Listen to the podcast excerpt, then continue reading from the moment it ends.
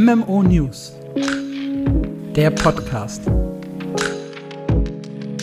Hallo und willkommen zu MMO News, eurem Podcast rund um MMORPGs und wir befinden uns mittlerweile in Folge 37, die sehr, sehr abwechslungsreich wird. Im Prinzip wechseln sich positive und negative News hier fast ab in dieser Folge. Wir sprechen über richtig gute Kampfverbesserungen bei New World, über die Probleme von Blue Protocol, über geplante Änderungen und eine ausführliche Review zu Throne and Liberty, haben nochmal einen Quartalsbericht von Abyss diesmal im Gepäck und dann kommt noch ein, ganzer Haufen kleinerer News und natürlich wieder unsere großen sechs mit einem Special dazwischen. Und zwar habe ich im Livestream auf Twitch TV slash MMO News Podcast in der letzten Woche Fractured gestreamt und mich dabei auch mit ein paar Leuten im Chat ausgetauscht. Und wir sind zu einem verheerenden Schluss eigentlich gekommen. Und da für uns morgen und für euch wahrscheinlich gestern der große Endgame-Patch erscheint, habe ich mir überlegt, sollten wir auch noch mal ganz kurz über Fractured sprechen. Mit wir, da meine ich natürlich nicht nur mich. Hi, ich bin Alex, sondern bei mir ist natürlich auch wieder der hervorragende Marc. Einen wunderschönen guten Tag. Und wir eröffnen die Folge, wie gehabt, mit einer Frage der Woche. Und dieses Mal möchten wir wissen, welches tote oder sich im Maintenance Mode befindende MMORPG sollte unbedingt wieder zurückkehren und was ist die eine Sache, die ihr ändern würdet, damit es diesmal ein Erfolg wird? Also wir haben ja wirklich tote MMORPGs, die komplett abgeschaltet wurden. Wir haben aber auch so Spiele wie Rift oder wie Age of Conan, Guild Wars 1, die sich halt gerade so ein bisschen, also deren Server noch laufen, aber die keine großen Updates mehr bekommen. Und die zählen wir dann ebenfalls mit rein.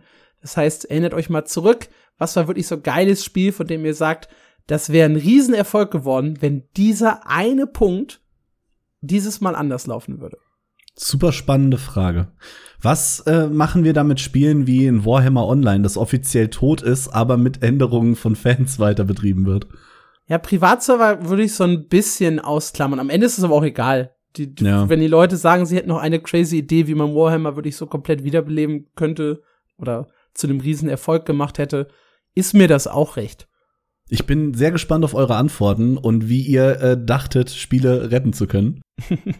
Ich habe ein paar Ideen im Vorfeld so für mich gesammelt, also zwei, und bin sehr gespannt, was da wirklich nächste Woche dann an Diskussionen rauskommt.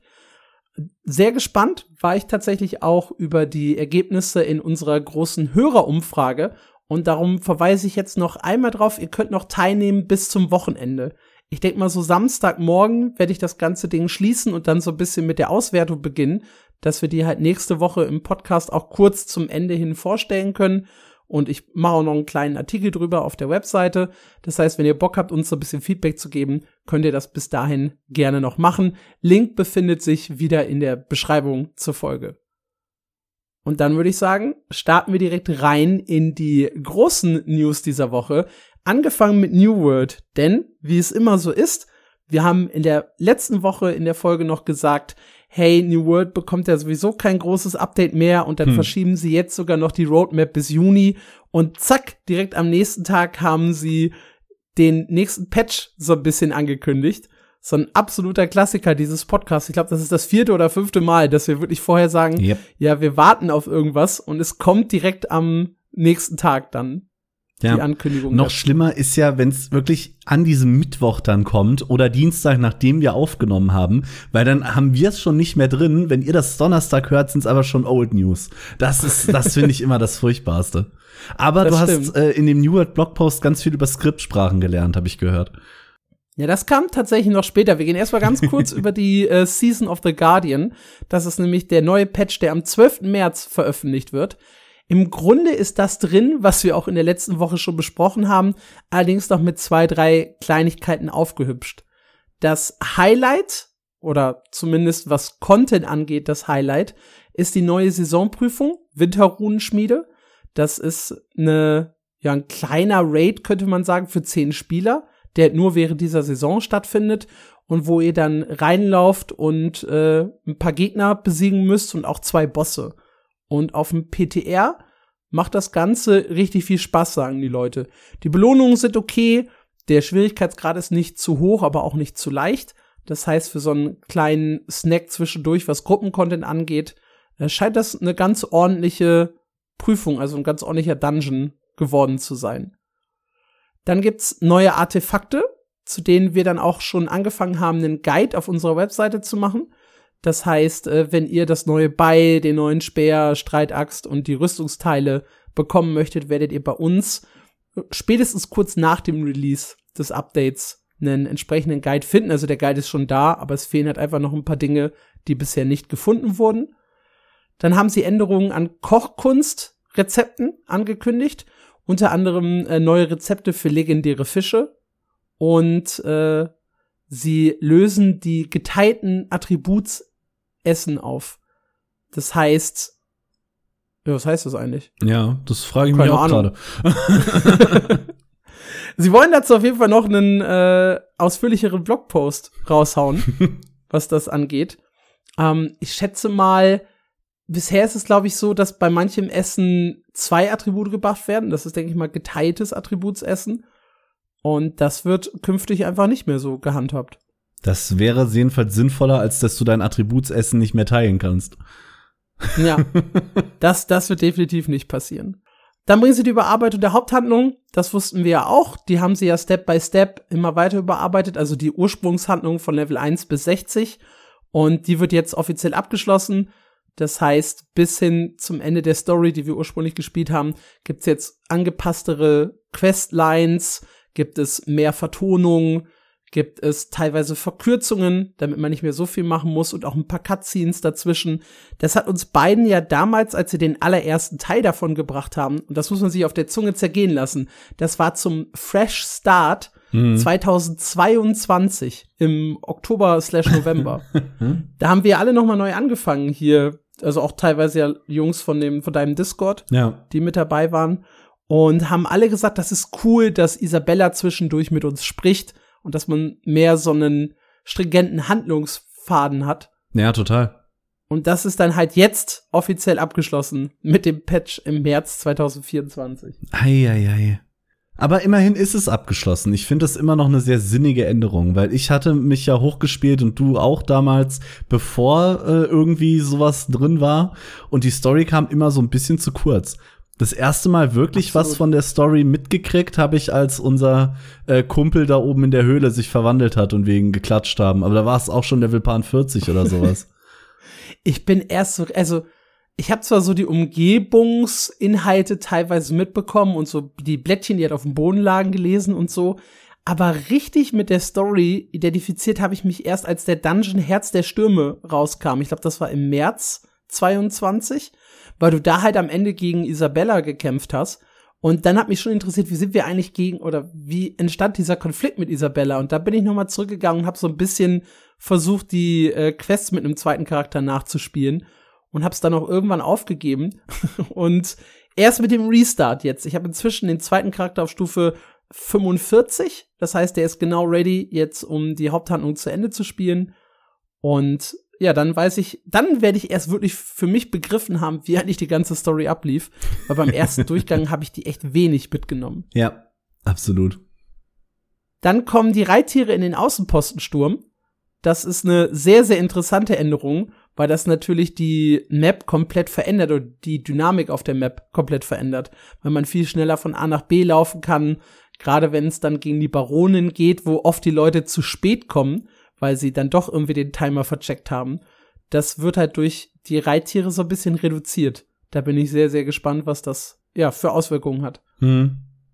Und dann kommt das für mich persönlich absolute Highlight des Patches, nämlich die Änderungen am Kampfsystem. Und da kommt der berühmte Blogpost, den Marc gerade angesprochen hat. Das war das absolut verrückteste, was ich jemals gelesen habe. Sie nennen es Intensivkurs aufgewertetes Kampf- und Animationssystem. Und ich dachte halt, die beschreiben mir detailliert darin, was sie an dem Kampf- und Animationssystem geändert haben, was ich halt sehe und fühle. Und beschrieben haben sie, welche Skripte sie wie verändert haben, welches neue Skriptsystem sie eingeführt haben, in welchen Programmiersprachen das beschrieben ist und warum das wichtig war, das zu ändern. Kann man, glaube ich, geil finden, wenn man halt selber so ein bisschen dem Thema Programmieren drin ist. Für mich als Laie las sich das wie sehr viel unwichtiges Zeug. Ja, das sehe ich halt auch so. Vor allem, wie viele Leute lesen denn überhaupt die Blogposts? Das ist ja schon nur ein kleiner Teil von den Leuten, die es tatsächlich spielen. Und wenn von den Leuten, die das noch lesen, zehn Prozent den Blogpost gut fanden, ist das noch eine, oder informativ und wichtig fanden, ist das noch eine sehr gute Quote, glaube ich. Also das haben sie nicht für viele Leute gemacht. Absolut nicht. Was sie aber für viele Leute gemacht haben, sind die Änderungen. Und die fühlen sich überraschend geil an. Die für mich größte ist das Thema Freeform Movement. Das kann man jetzt aktivieren oder deaktivieren im Menü, je nachdem, was man halt möchte. Und das bedeutet, dass sich der Charakter unabhängig vom Fadenkreuz im Spiel bewegt. Also bisher ist es ja so, dahin, wohin meine Kamera quasi zeigt, wo ich mit dem Mauszeiger mit dem Fadenkreuz hingucke, da läuft auch mein Charakter hin. Ich kann zwar rückwärts laufen, aber dann schleicht der ja so zurück. Mhm. Also er läuft nicht genauso schnell wie vorwärts. Und jetzt bewegt sich mein Charakter tatsächlich, wenn ich rückwärts drücke und diese Option aktiv habe, mit dem Gesicht rückwärts laufend weg vom Gegner und dadurch natürlich viel, viel schneller. Das macht A, das Kiting interessanter. Es verändert aber auch die komplette Dynamik im Kampf, weil ich wirklich mit meinem Fadenkreuz straight auf dem Gegner bleiben kann, während mein Charakter teilweise ja mit seinen Fähigkeiten so ein bisschen um ihn rumtänzelt und sich auch mal nach rechts und links bewegt. Ja. Und Manchmal kam es dann vor, wenn man sich ein bisschen ungeschickt angestellt hat, man hatte zwar den Gegner im Visier, hat dann aber einen Sprungangriff genommen und plötzlich ist das Fadenkreuz halt weg vom Gegner. Weil der Charakter sich halt in dem Sprung bewegt hat. Ja. Und dann haut man die nächsten ein, zwei Angriffe ins Nichts und ärgert sich, dass man irgendwie DPS gewastet hat. Und das ist halt jetzt vorbei mit der Option. Ja, das geil. fühlt sich sehr geil an. Das klingt auch super. Ich erinnere mich gerade, in, in Guild Wars war das, glaube ich, standardmäßig so, ne? Ja. Ich erinnere mich damals, da hatte ich dann, glaube ich, sogar angemacht, dass sich die Kamera mit meiner Maus dreht, weil ich es angenehmer zum Laufen fand. Aber es ist halt eine ganz andere Kampfdynamik, klar. Ja. Und dann haben sie halt noch mal die Animation überarbeitet, dass das Ganze ein bisschen flüssiger ist. Angeblich, laut dem Blogpost, soll auch die Ladezeiten und die Performance allgemein dadurch besser werden, was äh, Kämpfe und Animationen und so weiter angeht. Das heißt, da wurde richtig im Hintergrund gearbeitet. Zu viel für ein Spiel, was ja einige sagen, was demnächst abgeschaltet wird. ich gehe mal davon aus, dass sie auch das wieder gemacht haben. Hier wieder die Prediction in Vorbereitung auf den kommenden Konsolen-Release. Weil sie haben die Controllersteuerung reingebracht, sie haben jetzt dieses Free Movement reingebracht und bessere Animationen. Und ich denke mal, damit wollen die noch mal so einen richtigen Treffer landen, wenn das Spiel dann auf Konsolen erscheint. Da mache ich mir immer noch Gedanken drüber, ob das funktioniert. Ob die Konsolenleute da wirklich Bock drauf haben. Ich würd's New World gönnen. Ich kann es schlecht einschätzen. Also wirklich, ich kann generell die MMORPG-Spielerschaft auf Konsolen sehr schlecht einschätzen. Da kommen wir nachher auch bei Black Desert noch mal drauf zu sprechen und dem Quartalsbericht von Perlebis. Also, ich weiß auch nicht, ob das der riesengroße Erfolg wird, aber für mich schreit halt alle, alles, was die gerade machen, Hauptstory überarbeiten, wie gesagt, Controller, Überarbeitung der Animation und so weiter, schreit alles dafür, dass sie irgendwo noch mal ein Re-Release machen, irgendwo noch mal Leute ranholen wollen. Mhm. Vielleicht auch noch mal in Kombination mit einem Free-to-Play-Wechsel. Ich wollte gerade sagen, oder ist es der große Wechsel auf Free-to-Play? Das ist, geht ja auch. Ist beides möglich, ja. Aber sie machen auf jeden Fall dieses Jahr noch irgendwas Großes, mit dem die eine neue Zielgruppe erschließen wollen. Ja. Ja, das war's äh, im Punkto New World. Wenn ihr da äh, Bock drauf habt, das neue Kampfsystem, theoretisch könnt ihr es jetzt schon auf dem PTR ausprobieren. Ganz wild ist, man kann den PTR-Client runterladen, da die Option aktivieren und wenn man sich dann wieder auf seinem Hauptaccount einloggt, ist diese Funktion jetzt schon im PvE aktiv. Im PvP funktioniert es noch nicht, aber im PvE kann man diese Free Camera sich jetzt schon aktivieren. Ob das so sein soll? Wahrscheinlich nicht, aber ist egal. es funktioniert. Ja, das war die gute News bei New World huschen wir direkt rüber zur schlechten News bei Blue Protocol. Yay. Das nächste Amazon MMORPG, das in der Krise steckt. Denn es wurde der Quartalsbericht von Bandai Namco veröffentlicht und der sieht gar nicht so gut aus. Kurz zusammengefasst, im Vergleich zum Vorjahr hat die Firma insgesamt 8,9% weniger Umsatz gemacht und 96,5% weniger Gewinn verbucht. Und in dem dazugehörigen Call heißt es, dass vor allem die neuen Multiplayer-Online-Titel schuld seien, die im vergangenen Jahr erschienen sind. Und wenn man auf die Release-Liste schaut, gibt es zwar ein paar Titel, die durchaus online gespielt werden, aber so richtig unter Multiplayer-Online-Titel fällt eigentlich nur ein einziges. Und das ist Blue Protocol. Ja, ich überlege gerade, wie ernst man das tatsächlich nehmen soll, weil es geht ja um die Zahlen von 2023, richtig? Korrekt. Das heißt, wenn du da 100% oder ein paar 90% weniger Gewinn als 22 gemacht hast und 22 kam Elden Ring, oder? Mhm. Ja. ja das überrascht mich jetzt weniger bei dem Riesenerfolg, der Elden Ring war. Das stimmt, aber allein diese Aussage, dass halt die äh, neuen Multiplayer-Online-Titel underperformed haben. Ja, klar. Das, das deutet halt darauf hin, genau, das deutet halt darauf hin, dass Blue Protocol jetzt nicht so eingeschlagen ist wie eine Bombe. Äh, ich weiß tatsächlich nicht, ob der Konsolen-Release eine Trendwende gebracht hat. Da sind sie halt nicht drauf eingegangen. Der war halt erst im Dezember in Japan. Hm. Und möglich, dass darüber halt dann wieder Leute dazugekommen sind. Sie haben ja auch generell eine Menge neuer Inhalte für 2024 geplant. Da haben wir vor zwei oder drei Folgen mal drüber gesprochen. Neues Level Cap, neue Klasse, neue Gebiete. Also es ist ja noch nicht so, dass sie Blue Protocol jetzt schon auf den Ablagestapel gelegt haben und gesagt haben, okay, war ein Flop, wir stellen nach einem halben Jahr die, oder nach einem, ja doch, bisschen mehr als einem halben Jahr die Entwicklung ein sondern die sagen ja immer noch, wir haben Ideen, wir wollen das Ganze weiterentwickeln. Es ist ja auch an vielen Stellen schon besser geworden. Also, ich weiß nicht, da haben wir im Podcast, meine ich, auch drüber gesprochen, den Fiebertraum von Entwickler-Livestream zu Blitzlancer. ja. Wo sie da saßen und selber nicht wussten, macht die Klasse das eigentlich? Ja, ja, die macht das, oder? Oder was sagst du? Ja, ich glaube, die macht das. Das, da erwartet man halt schon als Fan, so glaube ich, was anderes. Das war großartig. Ja, aber auch das MMORPG hat definitiv nicht überperformt, ist kein riesengroßes Highlight. Und ja, das Schweigen von Amazon ist dröhnend, ne? Sowohl was ja. Blue Protocol als auch Throne Liberty angeht. Zu allem eigentlich. Weil Amazon schmückt sich in letzter Zeit nicht unbedingt mit Kommunikation.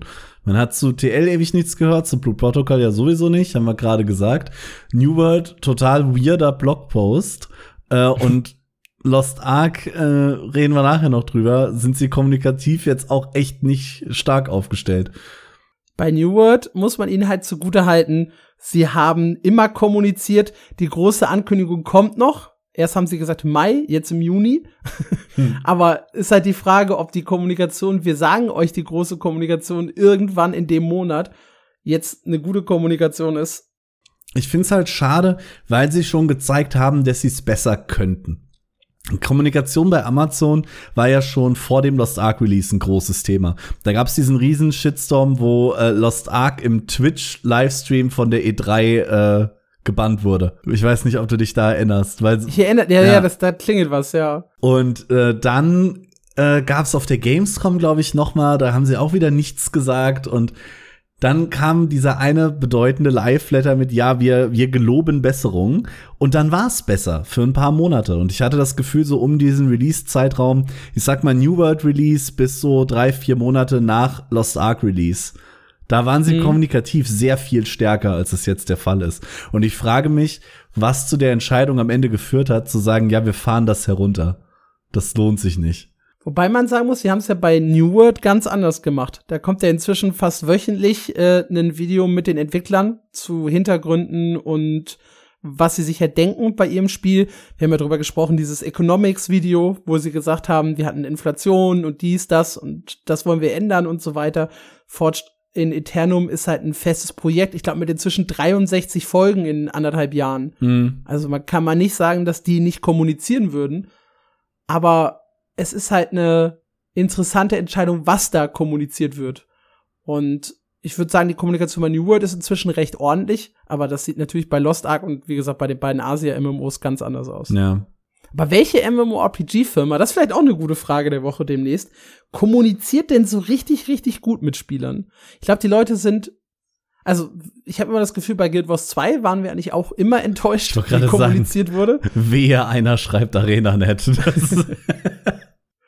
Wobei die sich auch gemacht haben im Vergleich zur Pre-Heart of Thorns Zeit. RuneScape kommuniziert gut, oder? Die kommunizieren ja. Zumindest bei Oldschool RuneScape. Bei ja. RuneScape 3 sehen die Leute das, glaube ich, auch wieder anders. Ja, das weiß ich tatsächlich nicht. Könnt ihr uns ja auch mal schreiben, wo ihr das Gefühl habt, als Bonusfrage diese Woche, wo denn die Kommunikation so richtig, richtig gut läuft. Ja. Spannendes Thema. Huschen wir rüber zu Throne of Liberty. Da gab's nämlich den mittlerweile neunten Producer Letter. Den hätten wir theoretisch schon letzte Woche aufgreifen können. Ich habe ihn aber überlesen. Er passt hervorragend zu dem, was ich hier nämlich habe.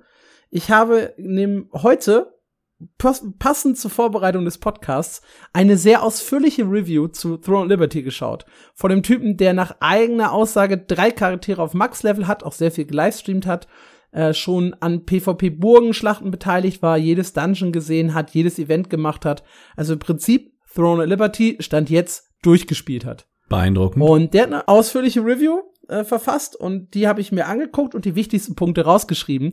Und das harmoniert hervorragend mit dem, was halt in diesem äh, Producers Letter steht. Äh, vielleicht mal angefangen äh, mit der Aussage, er ist extrem begeistert von Throne of Liberty, hat allerdings einen großen Kritikpunkt und das ist das Thema, es ist Sergi in allen Bereichen. Egal ob PvP-Events in der offenen Welt, egal ob die äh, Kämpfe um Burgen oder die Kämpfe um Boonstones und Riftstones, das sind so diese Punkte, die man im Spiel erobern kann. Alles wird halt mit einem großen Zerg erledigt. Und auf seinem Server ist es tatsächlich auch so, dass im Grunde nur zwei große Allianzen alles kontrollieren, was es auf der Map gibt. Und die ganzen anderen Genen, die halt nicht Teil dieser Allianzen sind, sind so ziemlich raus aus dem PvP-Game. Und da sagt er, das ist eigentlich eine Entwicklung, die er nicht so geil findet. Er, hat, er hatte viel Spaß im, im Level-Prozess, er hat viel Spaß an den PvE-Inhalten, aber da sieht er halt ein sehr, sehr großes Problem. Aber ist das nicht ein MMORPG-Problem an sich und kein spezifisches Throne and Liberty-Problem? Ja, aber in Throne Liberty gibt's halt viel Content und dieses Thema Allianzsystem. Also es ist halt so, dass du nicht nur mit einer Gilde dominieren kannst, sondern du kannst halt dich in Gilden zusammenschließen zu einer Allianz und bist halt dann noch mal größer als eine Gilde für sich sein kann. Aber diese Allianzen entstehen ja sowieso. Ich erinnere, ich erinnere mich da gerade an die Startzeit von New World. Ich glaube, unser Server war innerhalb von drei Wochen komplett gelb und äh, alles war im Prinzip eine Gilde. Also offiziell vier, aber ne? Diese mhm. Allianzen mhm. entstehen ja auch, wenn das Spielfeature, wenn das Spiel selber dir dieses Feature nicht gibt. Ja, und da greift jetzt nämlich NCSoft selber ein. Die haben einen Blogpost geschrieben, der sich nur ums PvP dreht und wie sie Sachen verändern möchten. Wir haben vor ein paar Wochen über das PvE gesprochen, neue Dungeons, Anpassung der Weltevents. Dazu hat er übrigens auch gesagt, das ist eine sehr gute Änderung, die Weltbosse im PvE instanziert zu machen. Hm. Und da warst du ja auch so ein bisschen so, ja, weiß ich nicht, ob das wirklich sein muss. Doch, sagt er, weil die Leute halt im Vorfeld wissen, wo das Event stattfindet, stehen sie da mit hunderten Leuten und ein Kampf geht teilweise nur 20 Sekunden. Oh shit. Und das wäre halt kein guter Zustand, weil du kriegst da teilweise dann einfach keinen Loot. Ja, ja. Okay. Und das jetzt instanziert zu machen und dann auch wirklich die Mechaniken spielen zu müssen, ist der absolut richtige Schritt, sagt er. Ja, ja, sehe ich. In Lost Ark hatten sie das Problem behoben mit äh, 10 Sekunden Defense. Der Boss nach dem Spawn hat, ich glaube, 20 Sekunden sind sogar, kriegt der 99% reduzierten Schaden, dass jeder mal draufhauen kann. Und äh, danach gibt's Loot. ja gut, so wird's jetzt halt in der Masse der Spieler begrenzt, was, glaube ich, mhm. auch das Balancing insgesamt ein bisschen einfacher macht. Vor allem, weil Guild du dann die Mechaniken 2, siehst. Da, das ist halt das Coole. Ja, in Guild Wars 2 gibt's ja quasi auch die Spielermechanik dadurch, dass nur eine begrenzte Anzahl auf eine Map kann. Ja. Und das hat Tick Quartley ja auch gut getan, wenn ich auch überlege, wie man in der Anfangszeit wenn ich so an die Anfangszeit von dem T-Quartal äh, Rework denke, was wir da gegrindet haben, das war sehr, sehr cool. Vor allem, wie oft die Leute damals gefailt sind bei T-Quartal, als sie den gereworked haben. Jeder zweite ja. T-Quartal ist einfach fehlgeschlagen für eine Woche gefühlt. So, also wir haben über das Thema PvE gesprochen und mhm. jetzt kommen wir halt zu den Überarbeitungen des PvPs, was er halt auch sehr stark kritisiert hat. Und NCSoft hat sich überlegt, die Kämpfe um die Boonstones und Riftstones liefen bisher so ab, alle Gilden können dahin gehen, um diesen Punkt kämpfen und eine Gilde kontrolliert's am Ende. Und das hat halt dazu geführt, dass die Gilde, die halt am krassesten gezerrt hat, das ganze Ding kontrolliert. Ja. Künftig wird es jetzt so sein, dass es eine Verteidigergilde gibt, nämlich die, die das im Vorfeld erobert hat, und eine Angreifergilde. Und es kämpft auch nur eine Gilde und kein, äh, kom keine komplette Allianz mehr. Das heißt, die Spielerzahlen sind relativ straight begrenzt, nämlich auf diese, auf die Größe der Gilde. Mhm. Und äh, wenn es mehrere Angreifer gibt, wird die Gilde ausgewählt, die im äh, PvP-Ranking am höchsten ist, um das ganze Ding anzugreifen. Hm. So, und jetzt mhm. kommt deren Idee, wie sie die Boonstones und Riftstones noch einen Tacken cooler machen. Sie führen äh, interkontinentale oder Inter-Server-Konflikte ein. Das heißt also, die Gilden, die einen Boonstone oder einen Riftstone kontrollieren, kämpfen wiederum gegen die anderen Gilden, die einen Boonstone oder Riftstone auf einem anderen Server kontrollieren. In bestimmten instanzierten Gebieten. Inter-Server-Konflikte nennen sie das. Das ist cool. Das klingt total witzig. Ja, ich bin Fan. Und dadurch, dass sie das halt jetzt nur gildenbasiert machen, nicht mehr allianzbasiert alles, äh, sind halt die Spielerzahlen überschaubarer, begrenzbarer und ja, auch bisschen besser balancebar. Klingt sinnvoll. Ja, und damit die Leute nicht äh, zu wenig PvP spielen, haben sie für Juni den Release der 2 gegen 2, 3 gegen 3 und 6 gegen 6 Arenen angekündigt. Äh, Im Deathmatch-Modus. Ja, finde ich spannend, dass sie das jetzt nachschieben, wo es erst hieß, wir fokussieren uns jetzt mehr auf PvE. Könnte ein leicht an, leicht falsches Zeichen schicken, glaube ich, bei Leuten, die weniger nachdenken, wenn die äh, äh, Änderungen an sich super sinnvoll sind. Ja, sie ändern halt, also sie fokussieren sich halt jetzt kurzfristig, März, April, Mai, auf PvE-Inhalte, um dann halt im Juni äh, wieder ein bisschen mehr PvP-Änderungen zu bringen. Hm. Ist aber an sich gar nicht schlecht, weil auch diese instanzierten Inhalte sind halt wieder deutlich leichter zu balancen als das, was halt in der offenen Welt passiert. Ja, klar. Und das ist ihr Plan, um das PvP quasi am Leben zu halten. Und äh, in der Review heißt es auch, das, was eigentlich das PvP richtig krass machen würde, das wären mehr Burgenkämpfe, weil aktuell gibt's ja nur eine einzige Burg, um die gekämpft werden kann. Und eigentlich sollte ja im Frühjahr die nächste Region geöffnet werden, in der gleich mehrere Burgen sich befinden. Das hat NCSoft jetzt aber ja verschoben, um sich erstmal auf die Probleme zu fokussieren. Und da sagt er, das wäre die absolut richtige Entscheidung in seiner Review, weil es nämlich, also weil er nämlich das Problem sieht, dass die offene Welt und auch diese Burgenkämpfe halt jetzt totally unbalanced wären und gar nicht so viel Spaß machen würden und eher wieder Leute aus dem Spiel rausziehen und erstmal die Core-Gameplay-Elemente richtig zu machen, bevor sie dann die Gebiete erweitern. Einen großen Wunsch hat er aber geäußert, nämlich dass die künftigen Bogenkämpfe alle gleichzeitig stattfinden. Das heißt, man muss sich als Gilde entscheiden, an welchem dieser Kämpfe oder als Allianz auch, an welchem mhm. dieser Burgenkämpfe nimmt man teil, um dann halt nicht das Problem zu haben, dass eine Allianz alles kontrolliert. Das ist smart, ja. Dazu hat sich jetzt NCSoft selber nicht geäußert, war allerdings ein Punkt, den ich total logisch finde. Musst du natürlich dann auch wieder Allianzen selbst in der Größe beschränken, weil wenn eine Allianz unbegrenzt groß ist, kann sie trotzdem wieder alles haben. Ja, aber ich glaube, das ist beschränkt auf fünf Gilden, sieben Gilden, irgendwie sowas. Weiß ich nicht. Habe ich mich null mit auseinandergesetzt. Ja, ich weiß, du bist der absolute Throne Liberty Experte. Dafür habe ich, ich dich hier. Ich habe immerhin äh, ein paar Stunden angeguckt, aber nicht jetzt irgendwie Allianzensysteme oder sowas. Ja, dann hat er noch ein paar allgemeine Feedback-Punkte. Äh, Tanks sind aktuell viel zu stark, sind halt mega tanky und machen trotzdem noch ordentlich DD, äh, ordentlich DD, ja, ordentlich Schaden. Also äh, Tanks sind OP im, im Gesamten. Äh, es gibt im Spiel einen Haufen Bots. Das sei ein großes Problem wenn man halt als neuer Spieler anfängt und sehr, sehr viele dieser Bots sieht. Im Endeffekt findet er es aber gar nicht so schlimm, weil das drückt die Lucent-Preise im Aha. Und da man ja Lucent, das ist ja die Echtgeldwährung, und wenn da die Preise halt gedrückt werden, ist das eigentlich ziemlich geil, findet er. Weil er hat halt kein Lucent gekauft, aber er hat sich halt schon Lucent ertradet, weil er halt selber Sachen eingestellt hat, die dann halt im Auktionshaus verkauft wurden. Und das hat er noch in der Anfangszeit gemacht, wo es halt richtig teuer war. Und jetzt kann er halt äh, relativ günstig für das, was er damals verdient hat, einkaufen. Ja, tatsächlich sehe ich das äh, ähnlich. Wir haben ja genau das gleiche in Lost Ark. Es ist scheiße, weil wenn die neuen Spieler reinkommen, hast du erstmal, du siehst halt 500 Bots, bevor du den ersten anderen Spieler siehst. Und wenn das langfristig äh, in Throne Liberty ähnlich endet, ist das natürlich ein Problem. Äh, aber man freut sich auch drüber, dass die Preise runtergehen, klar. das macht schon irgendwo Sinn. Dann hat er sich offiziell zu Pay to Win geäußert und sagt, ja, es ist halt so gesehen vorhanden, weil man sich halt gute Stärke aus dem AHA kaufen kann. Es sei allerdings nicht so schlimm, wie es Leute teilweise zeichnen würden. Einfach aus dem Grund, weil man trotzdem noch sau viel grinden muss, weil man halt nicht alles im AHA kaufen kann. Und Skill könnte man sich da eh nicht kaufen. Ja. Ja, was er jetzt halt noch kritisiert ist, er äh, ist langsam running out of content. Also er hat langsam nicht mehr viel zu tun. Ist halt dritte, dritten Charakter auf Max-Level und wir haben ja schon drüber gesprochen, eigentlich bringen Twinks im Spiel gar nichts. Ja. Und dementsprechend sagt er, wäre es so langsam Zeit, dass halt eine große neue Änderung kommt. Er freut sich auf die neuen Dungeons, äh, vor allem auf die Hard Modes der bereits vorhandenen Dungeons, die jetzt im März kommen, weil er einfach wieder Bock hat auf ein bisschen Competition.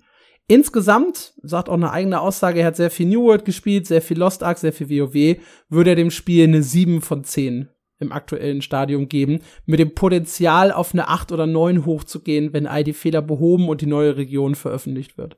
Das klingt vielversprechend. Ich muss Ja. übrigens noch mal einwerfen, das ist jetzt vielleicht auch wieder so ein kleiner Hot Take. Ich find's gar nicht schlimm, wenn Tanks OP sind. Also im PvP muss man das balancen, klar, aber im PvE finde ich's voll fair, Tanks oder Heiler oder Supports so ein bisschen OP zu machen, dass du einfach mehr Leute hast, die die spielen wollen. Ja, aber er meinte, du kannst als äh, sehr guter Tank, wenn du einfach Schwert Schild spielst und im zweiten Waffenset Zauberstab, dass du dann einfach äh, DPSler äh, mit mittelmäßigen bis guten DPSlern einfach mithalten kannst, wenn du zwischendurch die Zauberspells benutzt. Ich finde das cool. Tatsächlich Ich finde ich das, das cool. ist nicht richtig. ja, das war unser kurzer Excu äh, Excuse, ja, Exkurs nach Throne and Liberty und was gerade drüben in Korea passiert. Es hat ein paar interessante PvE-Änderungen angekündigt, ein paar interessante PvP-Änderungen dabei.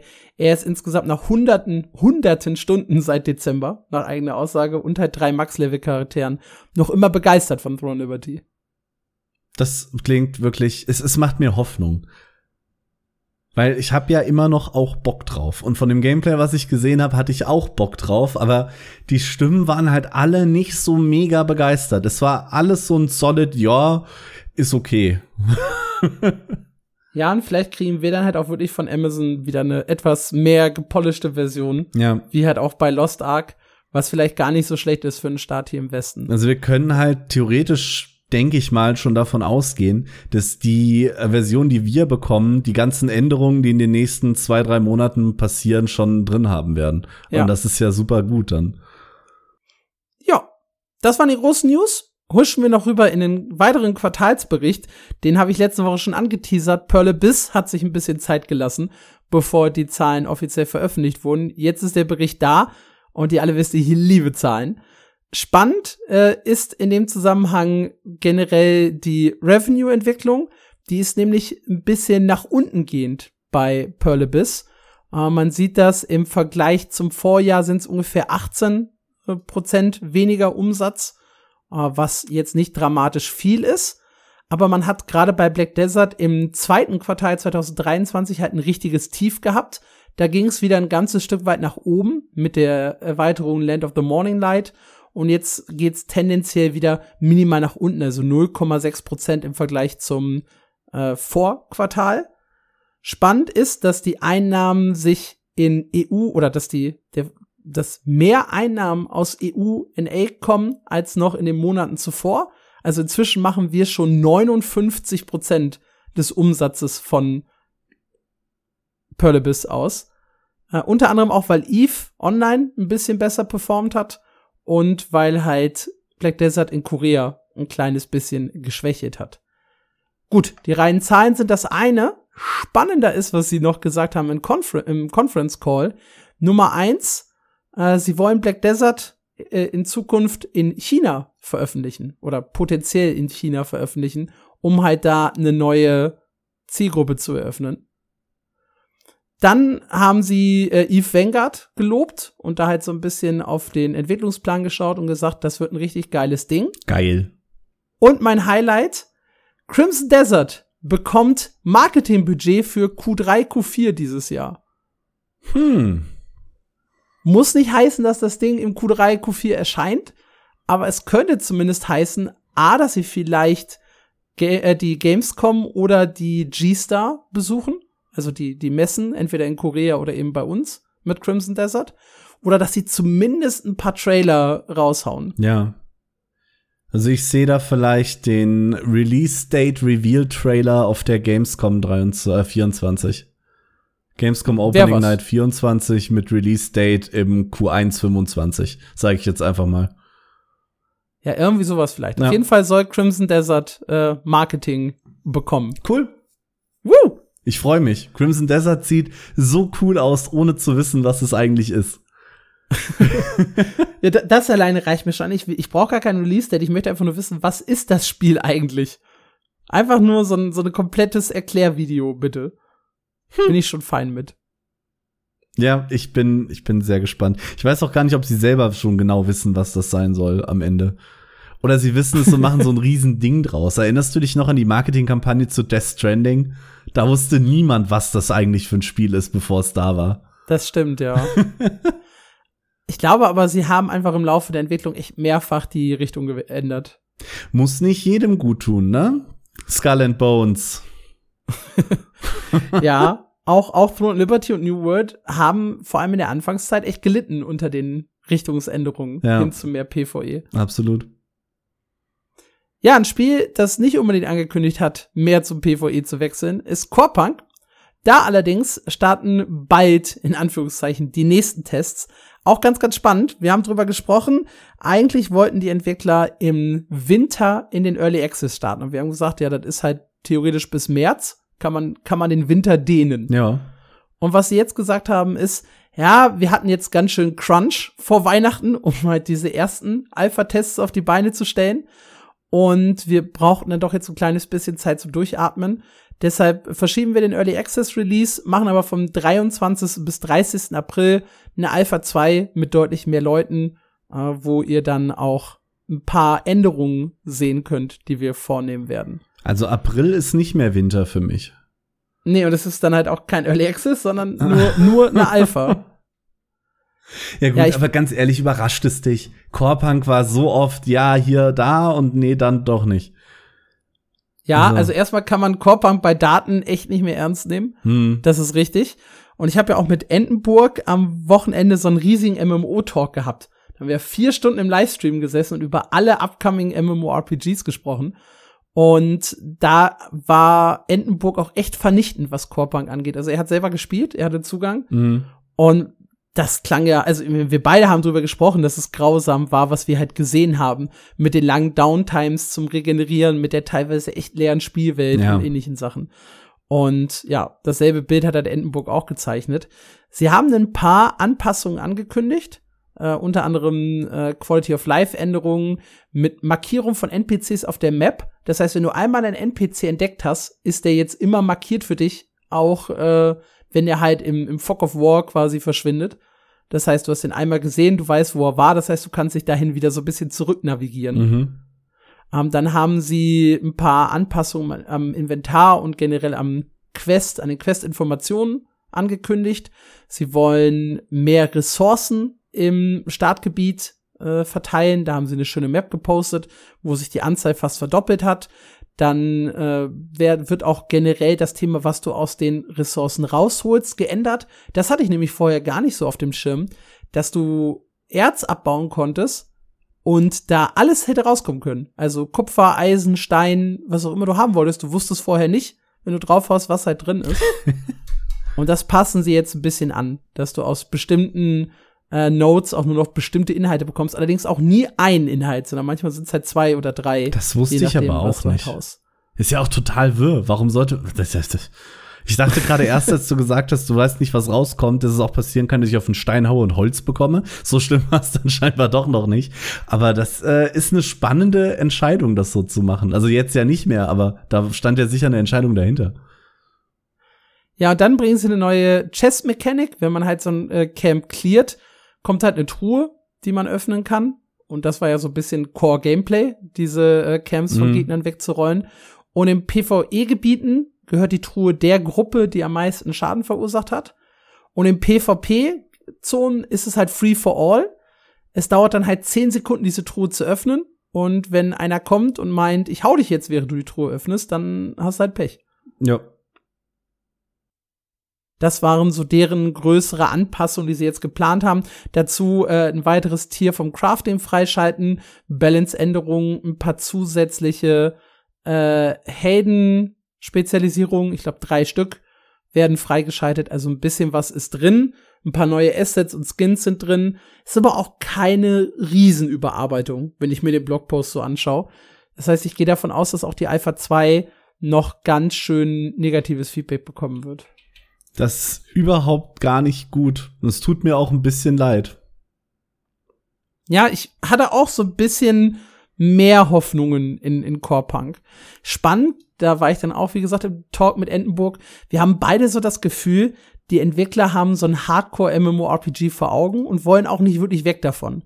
Also die finden das geil, dass du eine Regenerationsmechanik hast. Die finden das geil, dass Kämpfe so lange dauern und dass es immer so, dass du sofort mit einer Gruppe eigentlich spielen musst, um diese Camps zu clearen. Weil alleine hattest du ja überhaupt keinen Spaß in Core Punk. Ja. Und ich weiß nicht, ob das zu eng gedacht ist. Naja, es kommt halt darauf an, wen du erreichen willst. Ich habe halt das Gefühl, sie sind sich da selber noch nicht ganz sicher, was eigentlich ihre Zielgruppe ist. Weil sie selber wollen ein Hardcore-MMO machen, aber mit diesem, ich sag mal, Appeal von World of Warcraft meets LOL und Terra und, und was auch immer sie da so zusammengemischt haben, appealen sie halt irgendwie eine viel, viel breitere Masse. Und dann musst du damit rechnen, dass die Hälfte der Leute dein Spiel scheiße findet. Die Frage ist halt, verschaffst du es genug Leute anzuziehen, dass 80 Prozent am Ende dein Spiel scheiße finden können und du von den restlichen 20 Prozent überleben kannst? Das glaube ich nicht. Also mein großes Problem ist halt dieser pure Hardcore-Fokus, weil auch das, auch die Endgame Dungeons, du hast es gerade angesprochen, sie orientieren sich an WoW. Hm. Ja, aber sie orientieren sich ja nicht an äh, irgendwelchen gemütlichen Instanzen oder sowas, sondern sie sagen ja sofort, ja, wir wollen Hardcore-Instanzen Mythic Plus mit richtig hohen Schwierigkeitsgraden. Das heißt, du sollst schon in der offenen Welt harte Kämpfer haben, die du immer oder überwiegend in Gruppen machen musst. Du hast hohe Downtimes, in denen du dich eigentlich nicht so richtig regenerieren kannst. Du brauchst ständig irgendwelche Potions und ähnliche Sachen, um voranzukommen. Du hast Open PvP in ganz vielen Gebieten und die Endgame Dungeons sollen richtig hart werden. Und ein Hardcore-Ansatz hat damals auch Wildstar verfolgt. Und ja, das hatte auch noch ein paar andere Probleme. Aber ganz ehrlich, das hatte eine viel größere Masse, eine viel größere Aufmerksamkeit und auch einfach eine viel durchdachtere Welt. Und es ist halt trotzdem an ihrem Hardcore-Ansatz gefloppt, ja. der überhaupt nicht so hardcore war wie Core Und du kannst kein Spiel für die, also nicht mal ansatzweise für die Masse machen, nach dem, was sie jetzt planen. Und ich befürchte halt, dass deren Zielgruppe so eng ist und davon noch nicht mal alle auf Core aufmerksam werden, dass das nicht funktionieren wird und sie wahrscheinlich noch von ihrem Plan abrücken müssen und das Spiel ein bisschen zugänglicher machen. Ja, sie müssen es zugänglicher machen, ja. sonst wird das nichts. Ja, da bin ich bei dir. Ja, das war's Neues von Corepunk. Sprechen wir über ein Spiel, das absolut zugänglich werden soll, nämlich Ghostcrawlers äh, Project Ghost, über das sie jetzt wieder ein bisschen was verraten haben.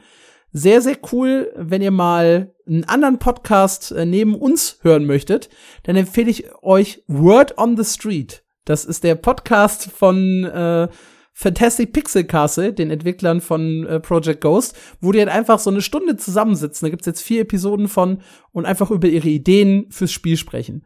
Und hm. Cool. Das ma macht Bock, den, den zuzuhören. Gerade Ghostcrawler, die machen das übrigens auch anders als wir mit Webcam. Das heißt, man sieht die auch ständig und äh, erzählen dann einfach so ein bisschen aus dem Nähkästchen. Und das Thema in Episode 4 war halt unter anderem äh, Gebietsdesign. Ihr erinnert euch, Red Shards, typische MMORPG-Gebiete, Blue Shards, eher so in sich geschlossene Survival-Games.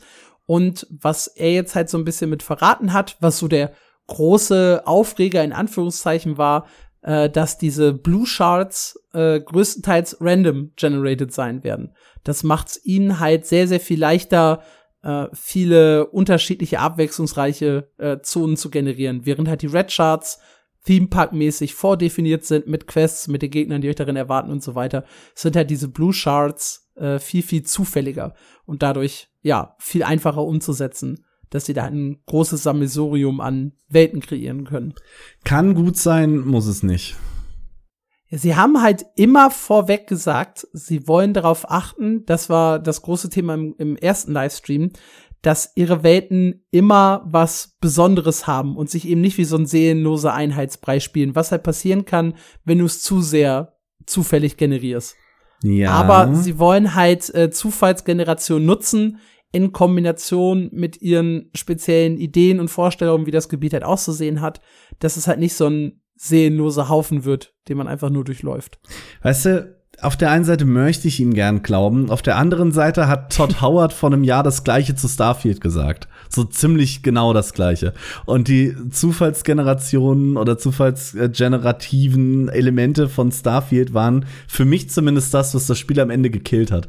Weil einfach zu viel zu leer war und am Ende auch zugleich. Weil sie haben gesagt, ja, wir haben ja auch handgebaute Elemente, die wiederholen sich aber halt spätestens nach dem zehnten Planeten. Dann hast du halt genau diese Station schon mal gesehen. Das passiert. Mhm.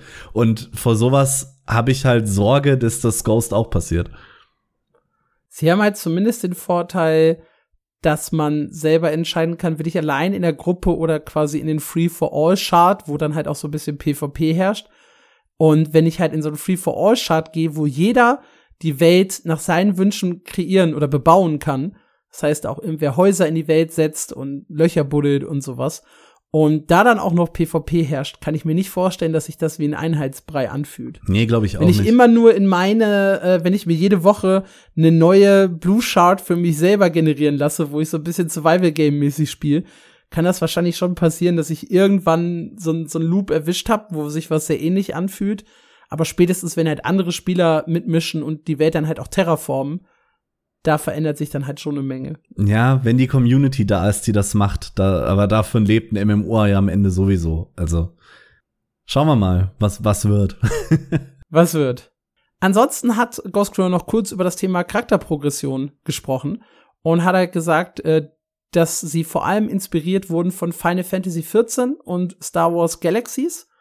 Und das finde ich sehr, sehr spannend, weil Final Fantasy XIV hat ja das Jobsystem, wo frei gewechselt wird. Das klang jetzt nicht so, als wäre das das, was in Ghost passieren wird. Sie wollen ja mit sehr, sehr vielen äh, Klassen arbeiten, aber ich kann mir nicht, klang einfach nicht so, als würde man da durchwechseln können. Mhm. Was aber spannend ist, Star Wars Galaxies hat ja auch so Klassen, die nicht rein aufs Kämpfen fokussiert sind, sondern da war ja auch der Baumeister quasi, der, der das Haus errichtet, eine Art eigene ja. Klasse.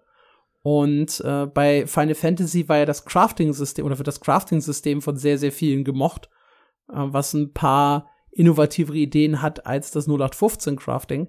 Vielleicht haben sie ja da dann so ein bisschen drauf geguckt, wenn es um Charakterentwicklung geht. Ich erinnere mich gerade äh, an den Blogpost, ich glaube, das war der erste zu Project Ghost, wo sie schon erwähnt haben, dass das Spiel sehr alt-friendly sein soll.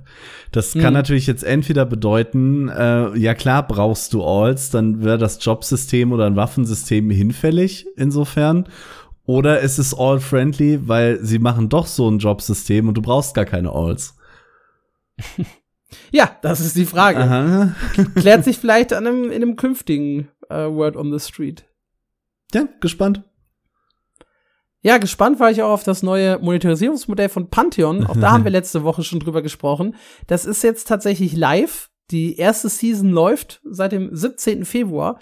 Und man hat sich, das hätten wir uns eigentlich denken können, dazu entschlossen, den Supporter Access, also die Leute, die halt nur 50 Euro gezahlt haben, in Anführungszeichen, nicht die erste Woche Zugang zu geben, sondern natürlich die letzte. Geil. Ich glaube, ich habe im letzten Podcast noch behauptet, du hast es also, nur gesagt. Nee, ich habe ich hab nur gesagt eine Woche. Ich meine, ich habe eben nicht gesagt welche. Und deswegen jetzt noch mal der Hinweis, es ist tatsächlich die letzte Woche. Das heißt, für die, die das jetzt nicht mitbekommen haben, in Pantheon können jetzt im Prinzip alle, die irgendein Paket kaufen, die Alpha spielen. Und die Alpha hat jetzt Seasons, die immer sechs Wochen laufen. Und äh, dann kommt halt ein großer Patch, wo es Änderungen gibt. Und dann starten halt quasi die nächsten sechs Wochen, in denen gespielt werden kann. Wer die teuren Pakete kauft, das heißt 750 Euro plus, der kann äh, die kompletten sechs Wochen überspielen.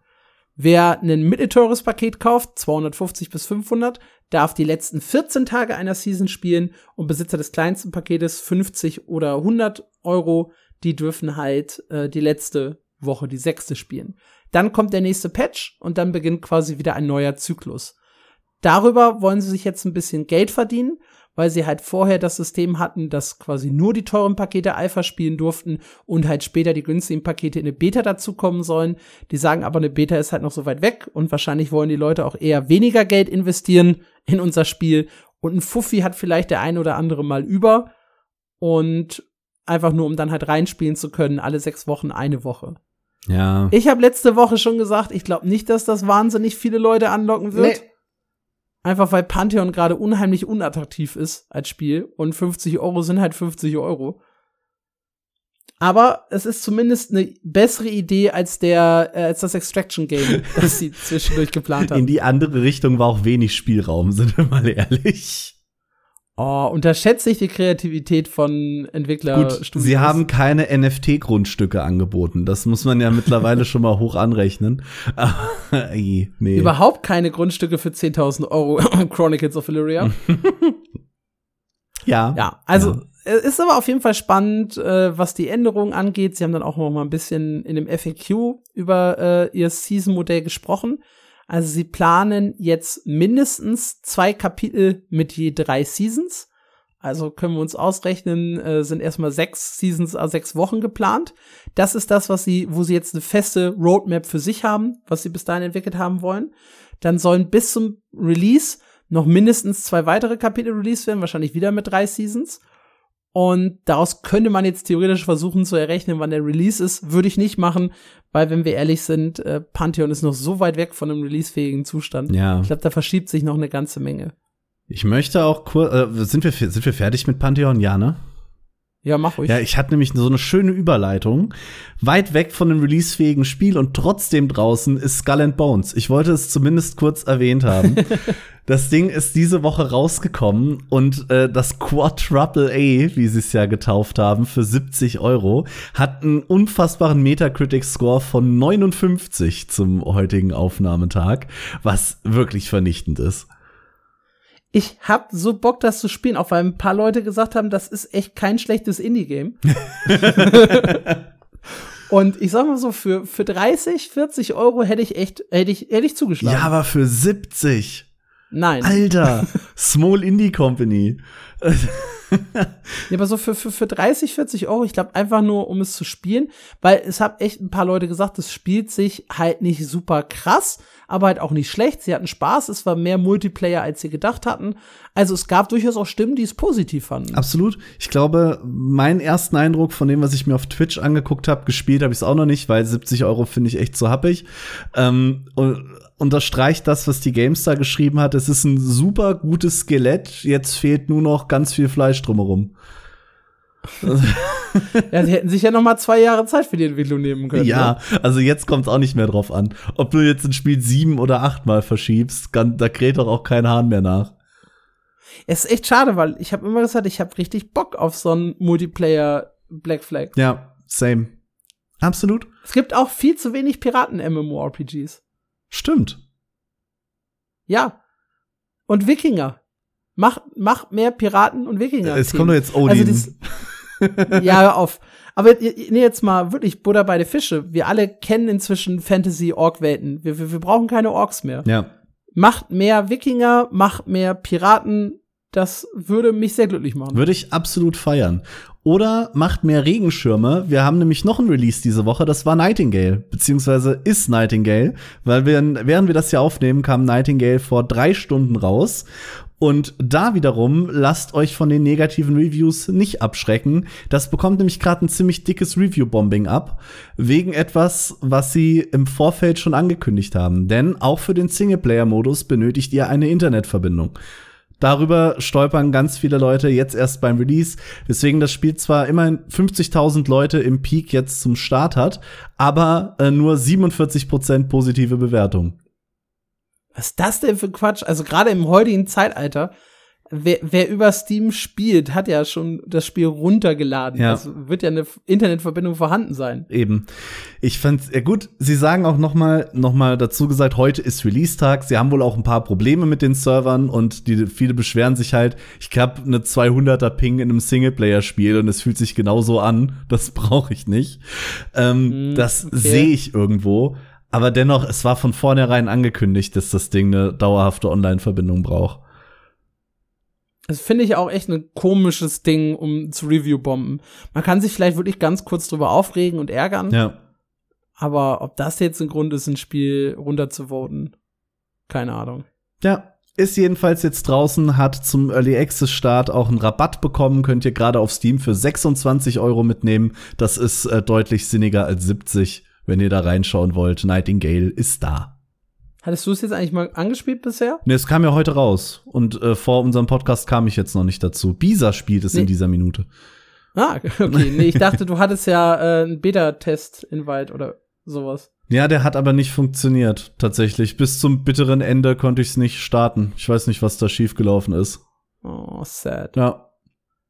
Ja, bis zum bitteren Ende ist vielleicht auch äh, gar keine so gute Überleitung, um zu Ultima Online zu gehen, aber ich nehme das jetzt einfach mal. Denn das vermeintlich erste MMORPG, einfach weil der Chef dahinter nämlich gesagt hat, ja, wir nennen das jetzt Massive Multiplayer Online Roleplaying äh, Massive Multiplayer Online Roleplaying Game, ja. Sputti MMO-Experte.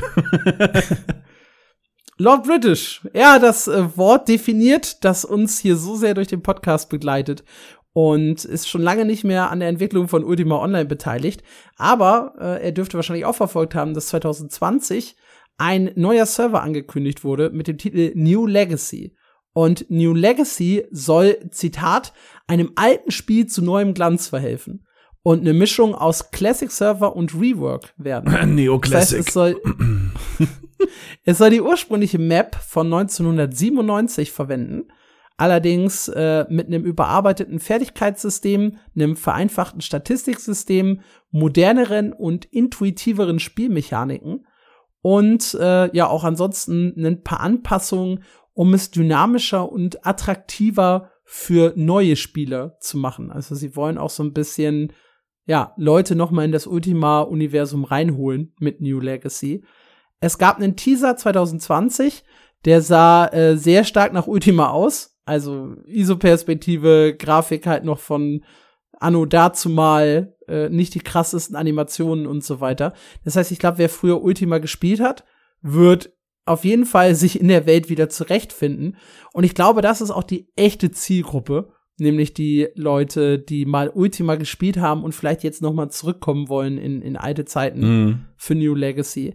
Ich glaube nicht, dass so ein 18-Jähriger morgens aus dem Bett aufsteht und sagt, geil, Ultima Online New Legacy, das ist mein Spiel. Ich liebe Spiele, die älter sind als ich. Ja, ich habe äh, ich, ich hab die Auswahl zwischen einem actiongeladenen Fortnite oder Ultima Online New Legacy. Dann nehme ich natürlich Ultima Online. Für Fortnite. ja, und was jetzt neu ist, äh, ist der Blogpost, der diese Woche rausging, in dem es heißt, hey, es gab schon Alpha-Tests, ihr habt es nicht mitbekommen, die standen nämlich unter NDA. Und bald sollen Beta-Tests starten, dafür könnt ihr euch jetzt auf der Webseite anmelden. Und wir planen den Release zum 27. Geburtstag des Spiels und damit im September 2024. Das ist das Datum, an dem New Legacy starten soll. Oder der Zeitraum. 27 Jahre. Das ist schon heftig. Ich finde das ganz witzig, weil ich habe auch mit Adventure Ape über Raven Dawn sehr, sehr viel geschrieben, das ja so ein bisschen in diese Oldschool-Richtung geht. Mhm. Und da ist er ja voll drin. Und er meinte, er hat auch so Spaß an Raven Dawn, weil er damals die Ultima Online-Zeit verpasst hat. Er hätte, er hätte sich, glaube ich, sehr gefreut, da dabei zu sein, war aber halt einfach zu jung, wie wir auch. Mhm. Und vielleicht ist ja New Legacy gerade für ihn so ein, so ein Punkt, um halt wirklich noch mal in die Ultima Online-Welt einzusteigen. Und vielleicht für euch da draußen auch. Also ich werde es auf jeden Fall machen, Einfach weil man fühlt sich nicht als MMORPG-Experte, wenn man sich äh, kein Ultima Online New Legacy Event antun würde. Also ja. das, das muss, glaube ich, drin sein. Genauso wie ich vor zwei Jahren oder so äh, Dark Age of Camelot, als die einen neuen Server gestartet haben mit extra XP so zum Aufholen, so einem Catch-up-Server. Da habe ich mich auch angemeldet und irgendwie sieben, acht Stunden drauf verbracht, weil ich gesagt habe, du musst auch echt mal wieder äh, Dark Age of Camelot spielen, weil da war ich halt eigentlich auch schon zu spät dran. Und so ein Catch-up-Server, da kommen halt wieder viele Leute zusammen, da ist wieder so ein bisschen Action, man hat so ja. leichtes Release-Gefühl. Und das habe ich auch mitgenommen. Und ich werde New Legacy auf jeden Fall auch mitnehmen. Und wir alle lieben dieses Release-Gefühl. Das ist das Geilste das ist das Beste. an MMO. Ja, eigentlich müsste nur alle drei Monate ein neues Spiel rauskommen, dass man dann halt für drei Monate spielt, wo man den Release-Hype hat und dann zieht man einfach weiter zum nächsten. Service-Games hassen diesen Trick. ja, apropos Service-Games hassen Tricks. Äh, das liebe Guild Wars 1 feiert ein sehr, sehr ungewöhnliches Jubiläum. Und äh, deswegen möchte ich das hier auch ganz kurz erwähnen. Äh, über Twitter teilten sie mit, dass äh, Guild Wars 1 seit sechs Jahren straight and uninterrupted äh, online ist. Das heißt, es gab keine Sekunde Server down, Ausfall oder sonst irgendwas in Guild Wars 1. Haben wir auch seit sechs Jahren kein Update mehr gekriegt. das ist richtig, äh, aber ich finde das trotzdem faszinierend. Ja. Also abgesehen davon, dass halt äh, auch Spiele wie Rift, die keine großen Updates mehr bekommen. Also Guild Wars 1 feiert ja jedes Event. Nimm die ja mit. Ja. Mondneujahr, Geburtstage, Weihnachten, Wintertag im Juli, Piratentag, was auch immer. Da ist ja eine Menge drin. Mhm. Und all das läuft halt einfach on the fly.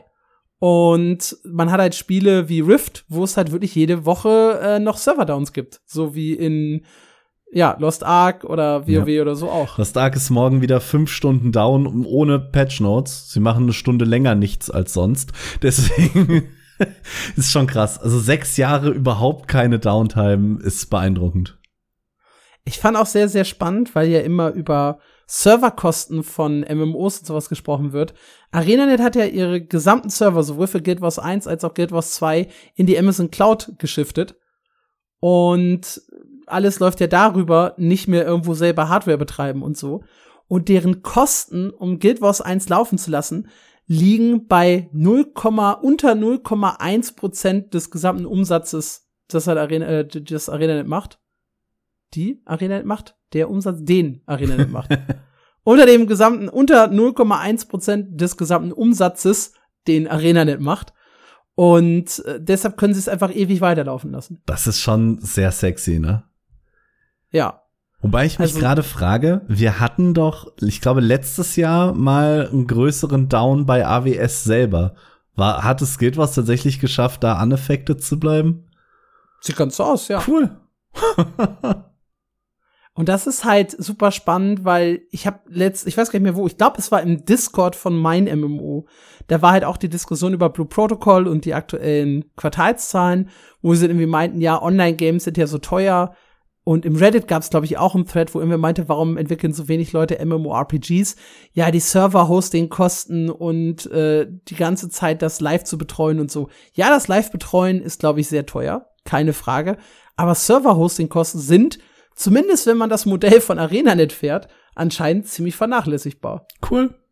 Auf die nächsten das sechs Jahre so. Guild Wars 1. Ja, ist übrigens, äh, kleiner Spoiler, äh, auch ein Titel, den ich noch mal aufgreifen werde bei der Frage der Woche uh. nächste Woche. Ja, muss sein. Ein Titel, den wir, glaube ich, nicht mehr so oft aufgreifen werden. das ist Wagadu Chronicles. Obwohl sie eine große Roadmap jetzt angekündigt haben mit äh, riesig vielen Änderungen die sie vornehmen möchten. Ihr erinnert euch vielleicht, das ist dieses Afro-Fantasy-MMORPG, das ich auch angespielt habe und wo ich euch so eine kleine Review im Podcast gegeben habe. Und naja, aktueller Stand auf Steam, fangen wir vielleicht damit erstmal an, ist äh, der All-Time-Peak von 36 Spielern vor drei Monaten und ein 24-Stunden-Peak von drei Spielern. Aktuell Primetime eigentlich 22 Uhr am Dienstagabend sind null Spieler online. Boah, in Zahlen. Geil. The Vagado Chronicles hat äh, eine solide Review von 58 positiven Prozent bei 24 Bewertungen. das heißt, meine Review alleine äh, beeinflusst, ich weiß gar nicht, ein knappes Viertel, ne? An, ja. Äh, äh also, nee, ich ein 25. der, der gesamten. Ein 25. sind 4 Prozent, so rum. Meine Review hätte jetzt Einfluss äh, auf 4% von der Gesamtbewertung, Boah. wenn ich jetzt eine schreiben würde. Scheißendreck. Ja, sieht nicht ganz so geil aus. Massively hat in dem Zusammenhang auch analysiert, äh, dass die Zukunft vielleicht noch problematischer sein könnte wegen Riot Games, die ja äh, invested haben in Twin Drums, in die Entwickler. Und ja zuletzt gesagt haben, wir machen diese ganzen Indie- äh, Studios äh, so ein bisschen dicht, beziehungsweise die Finanzierung für Indie-Games fahren wir runter. Und äh, darauf hat anscheinend auch äh, Twin Drums reagiert und gesagt, ja, äh, also sie haben nicht offiziell irgendwas mit Riot gesagt, aber sie haben gesagt, wir stellen euch noch äh, im ersten Halbjahr von 2024 äh, neuen Finanzierungspartner äh, oder eine neue Collaboration vor, die unser äh, unsere Zukunft sichert. Okay. Das ist a partnership um, which will aid in the growth of the game. Bitte nicht Gamigo, bitte nicht Gamigo. das wäre ein Schuss ins Knie, auch wenn es ein deutsches Studio ist. Also deswegen ja. sitzt ja in Berlin. ja. Ja, ich, ich, ich hoffe nicht. Aber auf der anderen Seite, du hast 31, äh, 36 Spieler im Peak. Also Ja, so viele Leute viel schlimmer kann's werden? mit Gamigo nicht, ja. Ja, dann haben sie halt die Roadmap geteilt. Äh, in Q1 planen sie äh, ein paar Invisible Technical Anpassungen, um halt äh, so grundsätzlich das Spiel zu verbessern. In Q2 sollen ein paar Improvements kommen, unter anderem für die Charaktererstellung, für den Start ins Spiel. Und in Q3 soll dann äh, die Fähigkeit zum Segeln mit einem eigenen Schiff und ein Pet-System äh, implementiert werden. Dazu ein Haufen Quality of Life Updates von, äh, also über alle Quartale verteilt. Und es soll noch eine detailliertere Roadmap kommen. Klingt erstmal danach, als ob sie einen Plan hätten. Das Ding ist halt, das Spiel hat so überhaupt keine Aufmerksamkeit und überhaupt keine Verkäufe generiert. Also kann ja gar nicht bei 36 Peak-Spielern. Dass ich nicht weiß, wie sehr da noch das tote Pferd geritten würde. Ich, ich kann mir halt beim besten Willen nicht vorstellen, dass das Spiel noch länger überlebt. Ich weiß gar nicht, hatten wir Wagadu Chronicles auf unserer äh, Dead-Liste? Nee, ne? Nee, ich hatte es nicht drauf, weil zu dem Zeitpunkt ja das mit Riot Games noch nicht feststand. Und ich gesagt habe, Na gut, wenn sie einen Äh. neuen Partner haben, dann überlebt's vielleicht dieses Jahr noch, dann ist das mein Call für nächstes Jahr. ah, sie haben außerdem äh, angekündigt den Release in den Sprachen Französisch, Brasilianisch und Spanisch. Der soll auch noch kommen in Q1. Also, so die, die das Hinzufügen der Sprachen. Französisch, Brasilianisch und Spanisch. Ob's das Ob das äh, jetzt bringt, ja. weiß ich nicht. Ich, Ist schade, ich drück Ihnen die Daumen. Weil es haben auch ganz viele äh, bei Massively zum Beispiel geschrieben in den Kommentaren und auch in der Rezension. Eigentlich wäre es ziemlich geil, ein MMORPG in diesem Afro-Fantasy-Setting zu haben. Da sind wir halt auch wieder bei dem Thema, ne? Andere Settings, mal raus aus diesem typischen Mittelalter-Fantasy, ja, Orc-Elfen-Gedöns ja, ja, ja. äh, hin zu was komplett Neuem. Aber es sieht halt grafisch überhaupt nicht so aus wie das, was sie anfangs versprochen haben. Ich mochte diese PvE-Idee, sich da um Gebiete zu streiten, ohne sich halt zu bekämpfen, sondern halt über Quests und Einfluss das Ganze zu machen. Aber es macht halt auch keinen Sinn, wenn es keiner spielt. Ne? ja. Ja, 25 Euro auf Steam im Early Access. Äh, ich kann nicht wirklich empfehlen, das zu kaufen. Außer ihr das möchtet die, Be die Bewertung so krass beeinflussen wie sonst bei fast keinem anderen Spiel, dann ist jetzt eure Gelegenheit.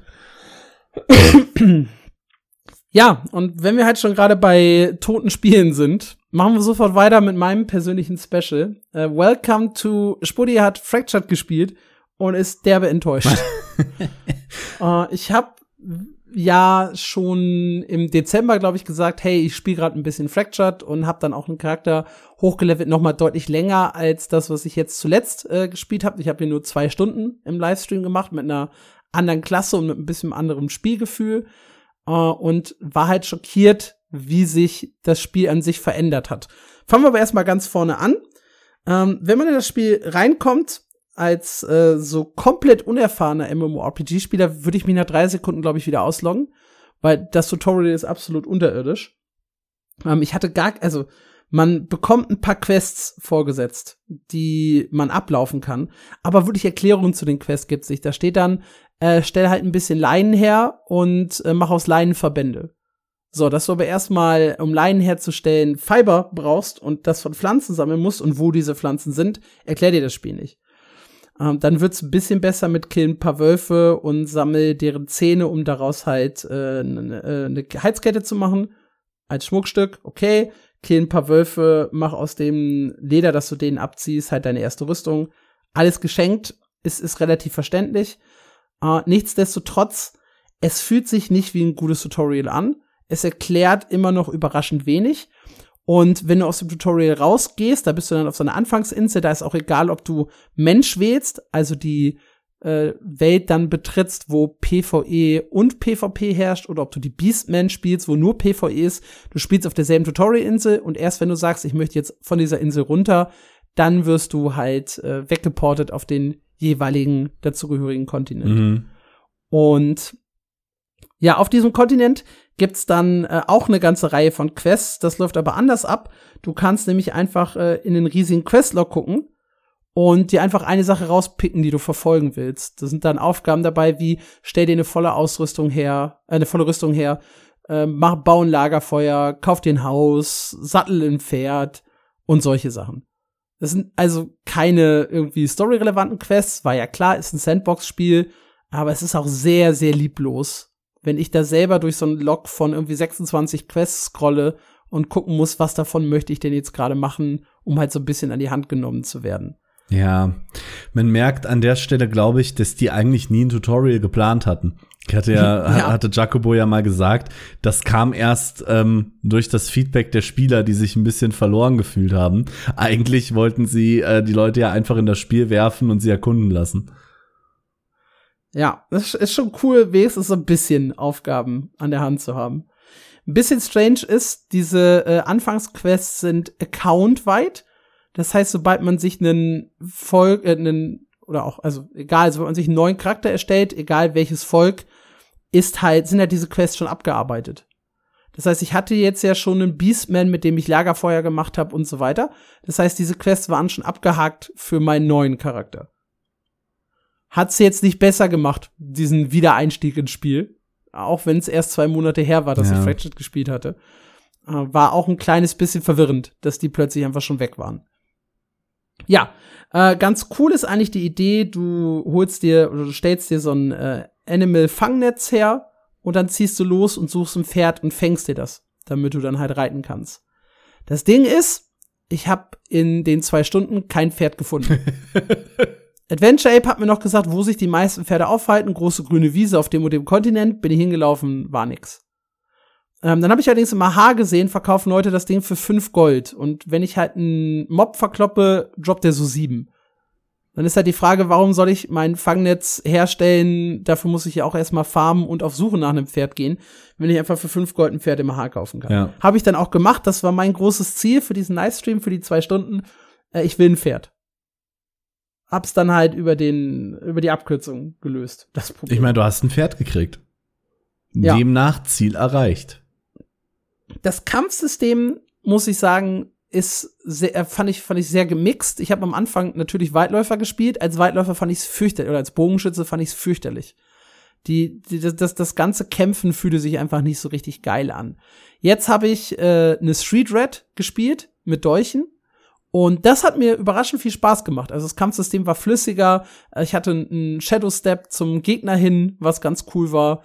Und äh, muss sagen, ich war dieses Mal positiver angetan vom Kampfsystem. Es ist halt immer noch nicht geil und es ist halt ISO-Perspektive, aber es ist auf jeden Fall besser, einen Nahkämpfer zu spielen, glaube ich, als eine Range-Klasse.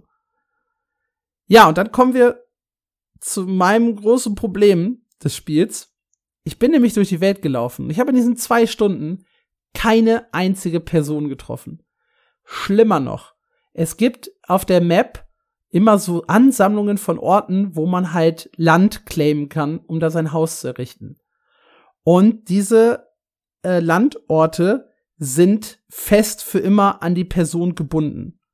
Das heißt, wer jetzt anfängt, läuft durch eine Welt voller geclaimter Plätze und kann selber nichts machen.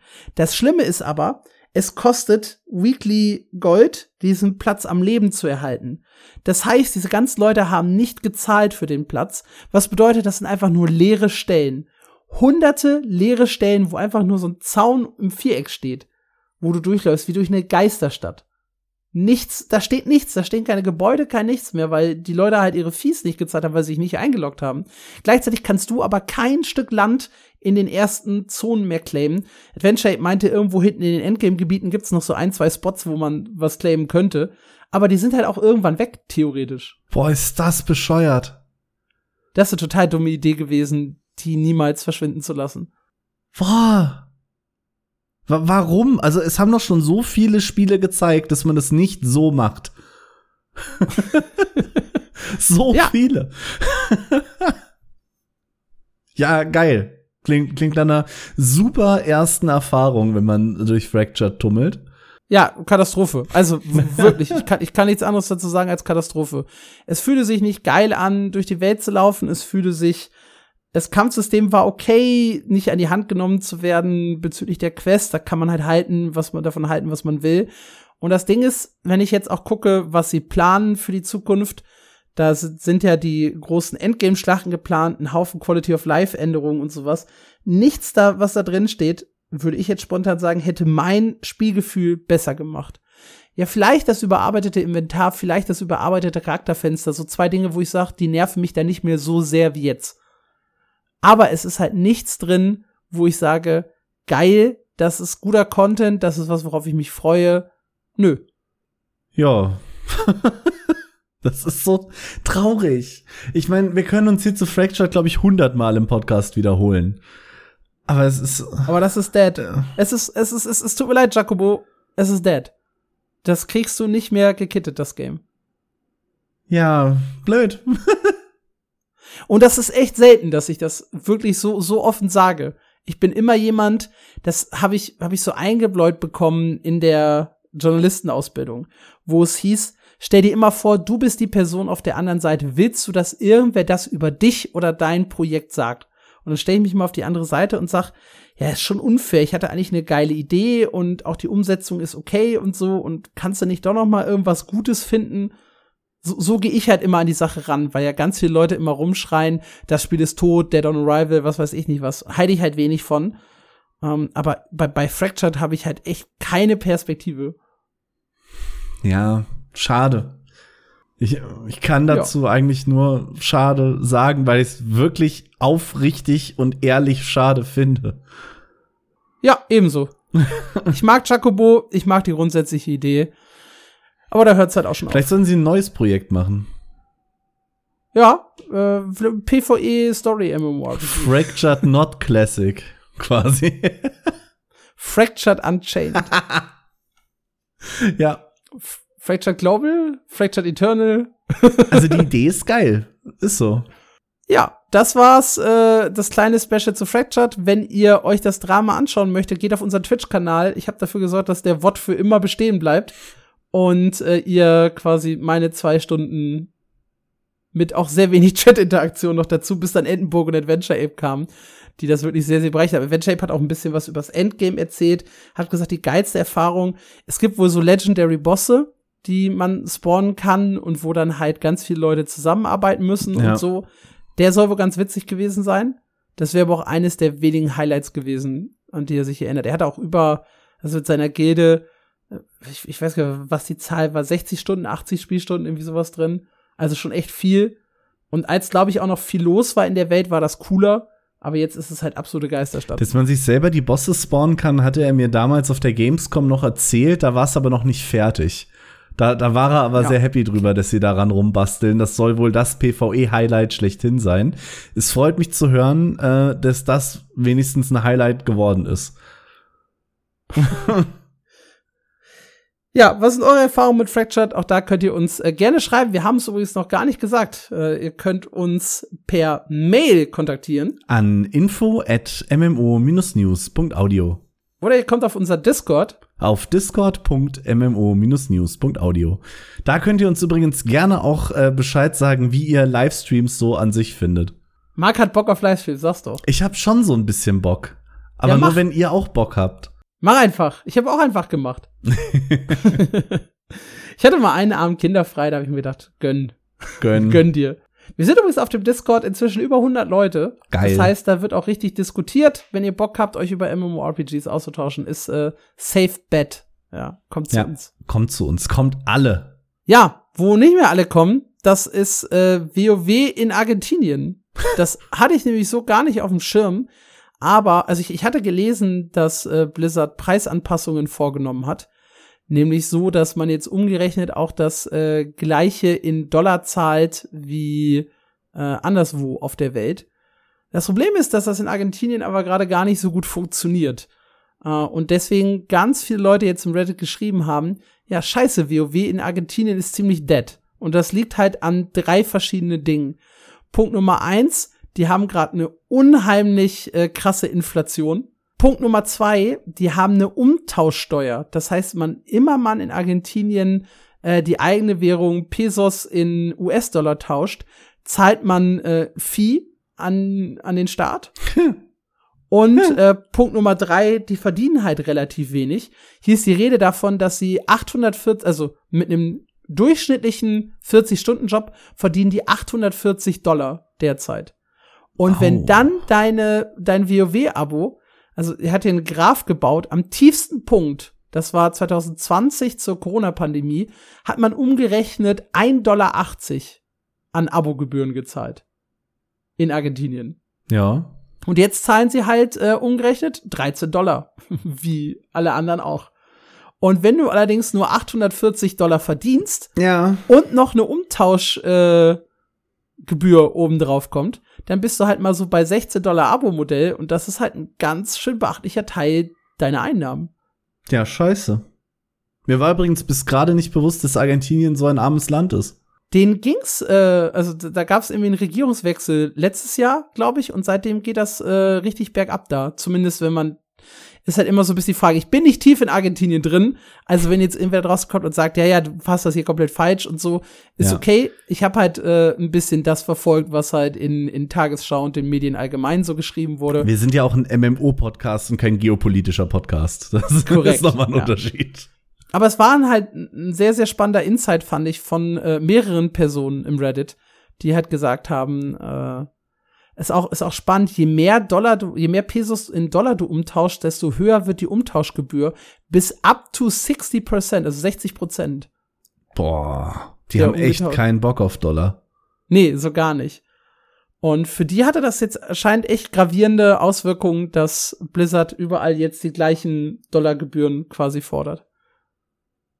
Das ist ja generell so ein Trieb bei Gamern, ne? Äh, in, in günstigen oder auch bei einigen Keyhändlern in günstigen Regionen kaufen und dann in Mhm. teuren Regionen weiterverkaufen. Und äh, das ist jetzt hier so ein bisschen schief gelaufen. Ich kann mich dran erinnern, Lost Ark hatte das vor Release. Da waren die Preise an die Länder angepasst. Und äh, dann gab's diesen tollen riesen Blogpost, wo sie eigentlich gesagt haben, ja, tut uns echt leid, aber ihr seid echt alle furchtbar schlechte Menschen. Wir können das finanziell nicht weitermachen. Ja, bei WoW gab es ansonsten auch noch ein paar kleine News. Äh, zum einen Steve Danuser, ich hoffe, ich spreche ihn richtig aus, war der äh, Lead Narrative Director von World of Warcraft und ist einfach still und heimlich im November 2023 gegangen. Aber erst äh, jetzt hat er sich halt in einem Interview mit PC Gamer dazu äh, geäußert. Und einer der Hauptgründe für ihn war das Return to Office Prinzip. Er war halt eher so ein bisschen Team Home Office und Mhm. das äh, hat man ja bei Blizzard nicht so gefeiert. Er hat dann auch noch ein bisschen erzählt äh, und auch generell hat Corton bei meinem MMO noch mal so zusammengeschrieben, was äh, Denuse alles gemacht hat, welche Questreihen, zum Beispiel die verbündeten Völker, äh, er federführend geleistet hat, äh, welche Dialoge und so weiter. Und dass der weg ist, ist halt eine ne traurige Nachricht, weil Dragonflight kam ja durchaus nicht schlecht an, was die Story angeht. Ähm, auf der anderen Seite sagen aber auch viele, Chris Metzen ist ja noch da, also äh, fällt es vielleicht gar nicht so auf, dass er weg ist.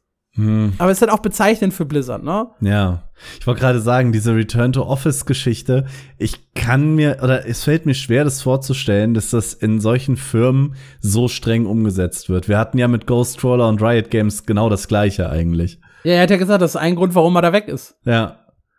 Dass du bei, auch bei so wichtigen Leuten, bei einem, bei einem Narrative Director, bei einem äh, Game Director, bei, bei Riot Games, dass du da nicht mal Ausnahmen machst, finde ich krass. Ja, aber ich glaube, wenn du anfängst, bei den oben eine Ausnahme zu machen, sind die unten ziemlich pisst. Ja, fair.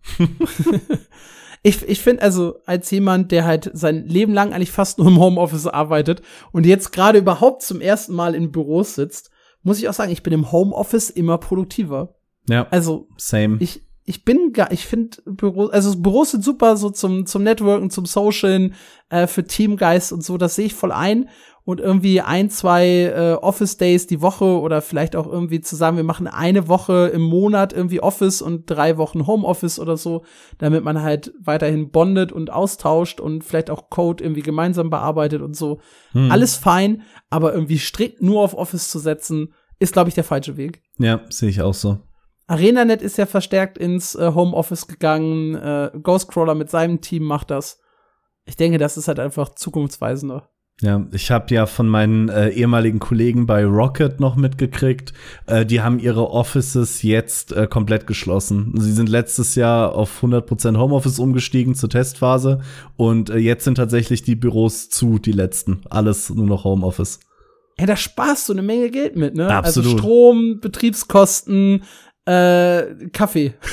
also wenn ich sehe, was im Büro an Kaffee weggesoffen wird, absoluter Wahnsinn. Ja, wir haben, das sind jetzt wieder geile Insights, aber die sind äh, tatsächlich nicht geheim, die wurden öffentlich geteilt. Aber ich arbeite ja auch äh, an, der, an der Uni, wir sind relativ klein, 250 Mitarbeiter plus minus.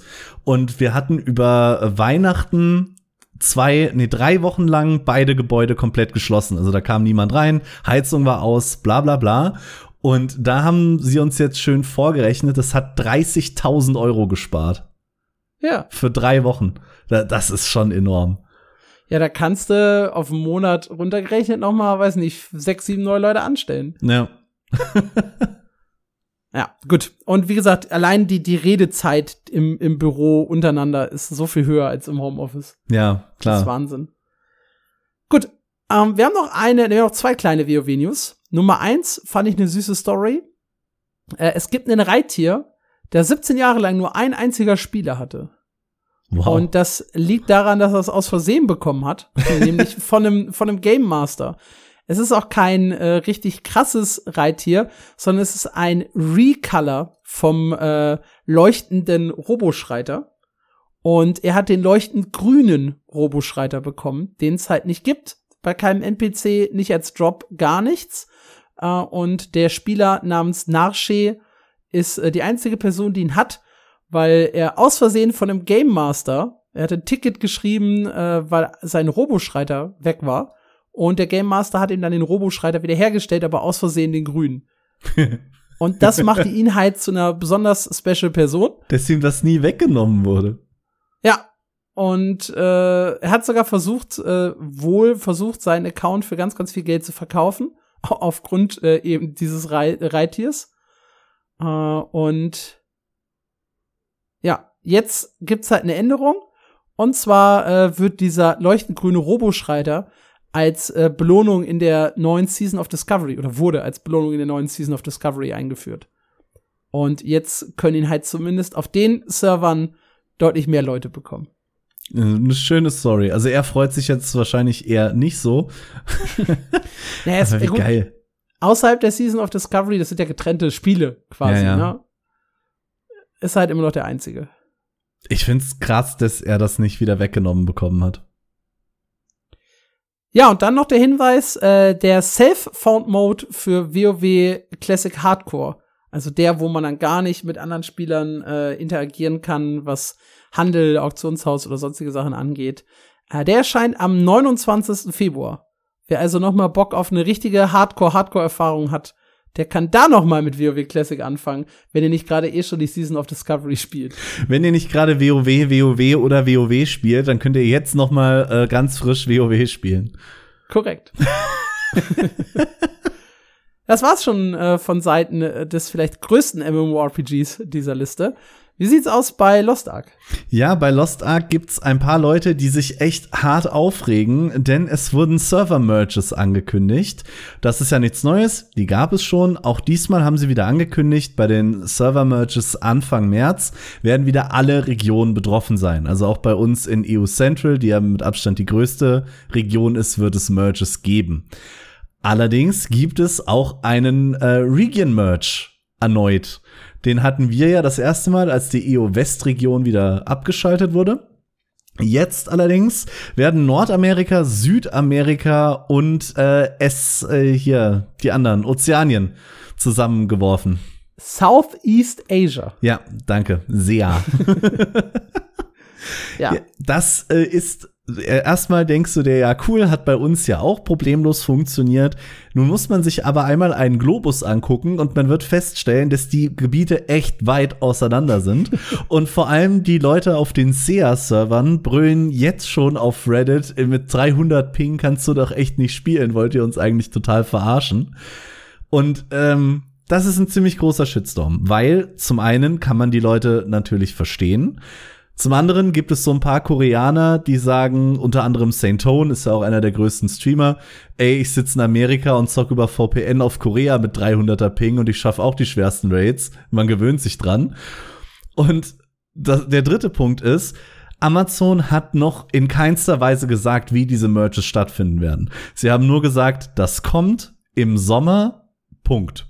Das heißt, wir wissen noch nicht, ob einzelne Server vielleicht auch in der SEA-Region stehen, um dieses Ping-Problem überhaupt anzugehen. Aber wir kennen Reddit und die Leute, die regen sich gerne auf, bevor was passiert. Wie viele getrennte Server gibt's denn noch in den Regionen? Also gibt's mehrere lateinamerikanische Server? Gibt's mehrere SEA-Server? Oder es ist das gibt jeweils, einer? es gibt jeweils mehrere Server. Ich glaube, am größten ist die Nordamerika-Version. Die haben noch fünf oder sechs Server. Okay, aber das heißt, es könnte halt auch sein, dass die drei lateinamerikanischen alle zu einem neuen Server in oder zu einem Server mit Nordamerika, vielleicht dem kleinsten, zusammengelegt werden Mhm. und so weiter, so dass sie trotzdem noch alle unter sich sind. Ich quasi. denke, das wird jetzt vorher passieren, weil die einzelnen Server-Merges haben sie jetzt für die ersten zwei Märzwochen angekündigt. Ah, Also ich okay. denke, sie werden da die Server merchen und im Sommer dann die Regionen, so wie sie sind. Okay. Ja, da heißt es dann natürlich auch wieder äh, Dead Games. Server Merges sind ja immer ein, ein schlechtes Zeichen. Aber da hatten wir neulich schon mal in einem Podcast drüber gesprochen, wie viel Geld Lost Ark gerade abwirft. Ich denke, da muss man sich so schnell keine Sorgen machen. Sorgen mussten sich allerdings Leute machen, die Geld außerhalb vom Spiel selber ausgegeben haben. Real Money Trading, großes Problem. Äh, Gold von Bots kaufen auf anderen Plattformen oder auch von anderen Spielern ist verboten, war allerdings gängige Praxis. Wir hatten da mal hier so ein geiles Ding, wo einer im Discord geschrieben hatte, von wegen, ich muss aufhören, weil ich kann nicht genug AMT, um mit meinen Freunden mitzuhalten. Und äh, der Amazon Community Dude gesagt hat, jo, mach's gut, kein Ding. ja, auch ein super Statement, ja. Das, das war geil. Ähm, da gab's eine richtig dicke Bunwave Anfang letzter Woche. Die haben sie letzte Woche kommuniziert. Auch nochmal betont, dass sie weiter und härter gegen RMT vorgehen möchten. Und diese Bannwelle hat ordentlich aufgeräumt. Und da muss man ähm, ein bisschen genauer nachforschen, um sich das ein bisschen ausmalen zu können, weil genaue Zahlen haben sie nicht veröffentlicht. Die Spielerzahlen selber sind nicht beeinflusst, weil es ist ja doch ein sehr kleiner Teil der Leute, die da so viel Geld reinwerfen außerhalb vom Spiel. Allerdings hat sich ein Reddit-User die Mühe gemacht und hat sich die PvP-Rankings aller Server angeguckt. Und da ist nämlich sehr interessant, die Top 200 Spieler siehst du überall. Und wo die Accounts gebannt sind, ist jetzt nur noch so ein Schloss, wo mal ein Name war. Das heißt, du kannst zumindest in den Top-Rankings im PvP gucken, wie viele Leute gesperrt wurden. Das ist natürlich nur so ein Umschlag und nichts Genaues. Aber das war wirklich übel. Top-Reiter ist der EUC-Server Lesenet. Da wurden von den Top 200 Spielern 101 Accounts gebannt. Kann man denn sich Vorteile ercashen fürs PvP? Nein. Das, äh, also Sind es einfach nur Hardcore-Nerds, die wahrscheinlich PvE und PvP gesuchtet haben? genau, die dann sonst nichts mehr zu tun haben, außer Boah. PvP zu spielen. Boah, das ist ja super ärgerlich. Ne? Also du hast da nicht nur ordentlich Geld in Lost Ark gesteckt, sondern du hast ja auch Lebenszeit da drin, wenn du so ein hohes PvP-Ranking hast. Also, Ja. puh. Sie haben noch mal betont, äh, against ähm, popular belief in der Community, dass Leute, die auch bei Amazon Geld ausgeben, sowieso nicht gebannt werden, äh, dass das komplett falsch ist. Und äh, wer auch immer äh, bei uns Geld ausgibt, ist egal, sobald jemand noch woanders von illegalen Quellen Dinge bezieht, wird der mitgebannt. Ja, Also sehr gut. richtig so, ja. Ja, absolut. Dann gab's äh, noch ein großes Content-Update, beziehungsweise ein Update, wie man Content rausbringen wird. Schönerweise von Smilegate und nicht von Amazon. Nämlich von Smilegate an den Westen gerichtet über Amazon. Das hatten wir, glaube ich, auch erst zwei, dreimal. Es war ein Blogpost auf unserer westlichen Seite von Smilegate. Das passiert wirklich selten. Und Das ist aber auch so ein kleiner Stinkefinger in Richtung ja, Amazon, ne? so, okay, Kommunikation kriegt ihr wirklich nicht hin, wir machen das jetzt. Nice. Und äh, wenig überraschend kündigt Smygate da genau das an, was jeder gehofft hat. Sie wollen mehr auf die Spieler hören. Äh, das, was in den letzten Monaten schon öfter äh, mit Nachdruck verlangt wurde, von mir auch immer öfter im Podcast erwähnt wurde. Ähm, es gab zu viel Content, es gab zu schnell Content, weil sie zu schnell an die, Korea, äh, an die koreanische Version aufschließen wollten. Das sehen sie jetzt ein entschuldigen sich dafür und auch für die Fatigue, die die Spieler erlebt haben, ständig zu neuem Content aufschließen zu müssen. Und äh, obwohl sie es selber ein bisschen schade finden, kommt der Content in Zukunft langsamer in den Westen. Und äh, das klingt erstmal schlecht, aber wer mich und Lost Ark ein bisschen kennt, in der Community kommt es super an. Also das war eins der größten Sachen, die nur positives Feedback gekriegt haben seit langem. ist auch verrückt, ne? Weniger Content ist besser. Wer hätte das gedacht? Ja, also komplett krass. Sie haben dann noch mal gesagt, äh, im letzten Jahr 2023 hatten wir vier neue Kontinente und sechs neue Raids, davon zwei Erhöhungen des maximalen Gearscores. Und sie verstehen durchaus, dass die Leute ein bisschen ähm, ausgebrannt sind, da mithalten zu wollen und möchten das in Zukunft besser machen. Mir hat von 2021, also Ende 2021 bis jetzt Anfang 2024, bis Ende 2023, zwei Jahre hatten wir zwei Gearscore-Erhöhungen in New World. Und das reichte mir schon. Ja. Damit war ich schon überfordert fast. Also es war halt wirklich, wenn ich überlege, zwischen, ich glaube, Kajangel und Akan war das, hattest du, ich glaube, vier Wochen effektiv Zeit, den neuen, den Raids zu lernen, weil dann kam schon der nächste. Also, ja, Daran wollen oh, sie arbeiten. Es, es kommen weniger Inhalte und das finden alle gut, verrückterweise. Wo endlich mehr Inhalt kommt, das ist äh, Guild Wars 2. Und wie wir es vor zwei Wochen im Podcast schon vermutet haben, ist das Release-Datum tatsächlich der 27. Februar für den Quartalspatch Das Reich der Träume. Das ist das äh, zweite von drei großen Updates für Secrets of the Obscure und äh, bringt halt die nächste Erweiterung des Gebiets eine Fortsetzung der aktuellen Story, die halt läuft, sowie äh, die erste Stufe der legendären Obsidian-Rüstung. die fanden wir beide ja sehr geil. Ich vor allem, weil sie wie die Guild Wars 1 Skins äh, aussehen oder aussieht, die Rüstung.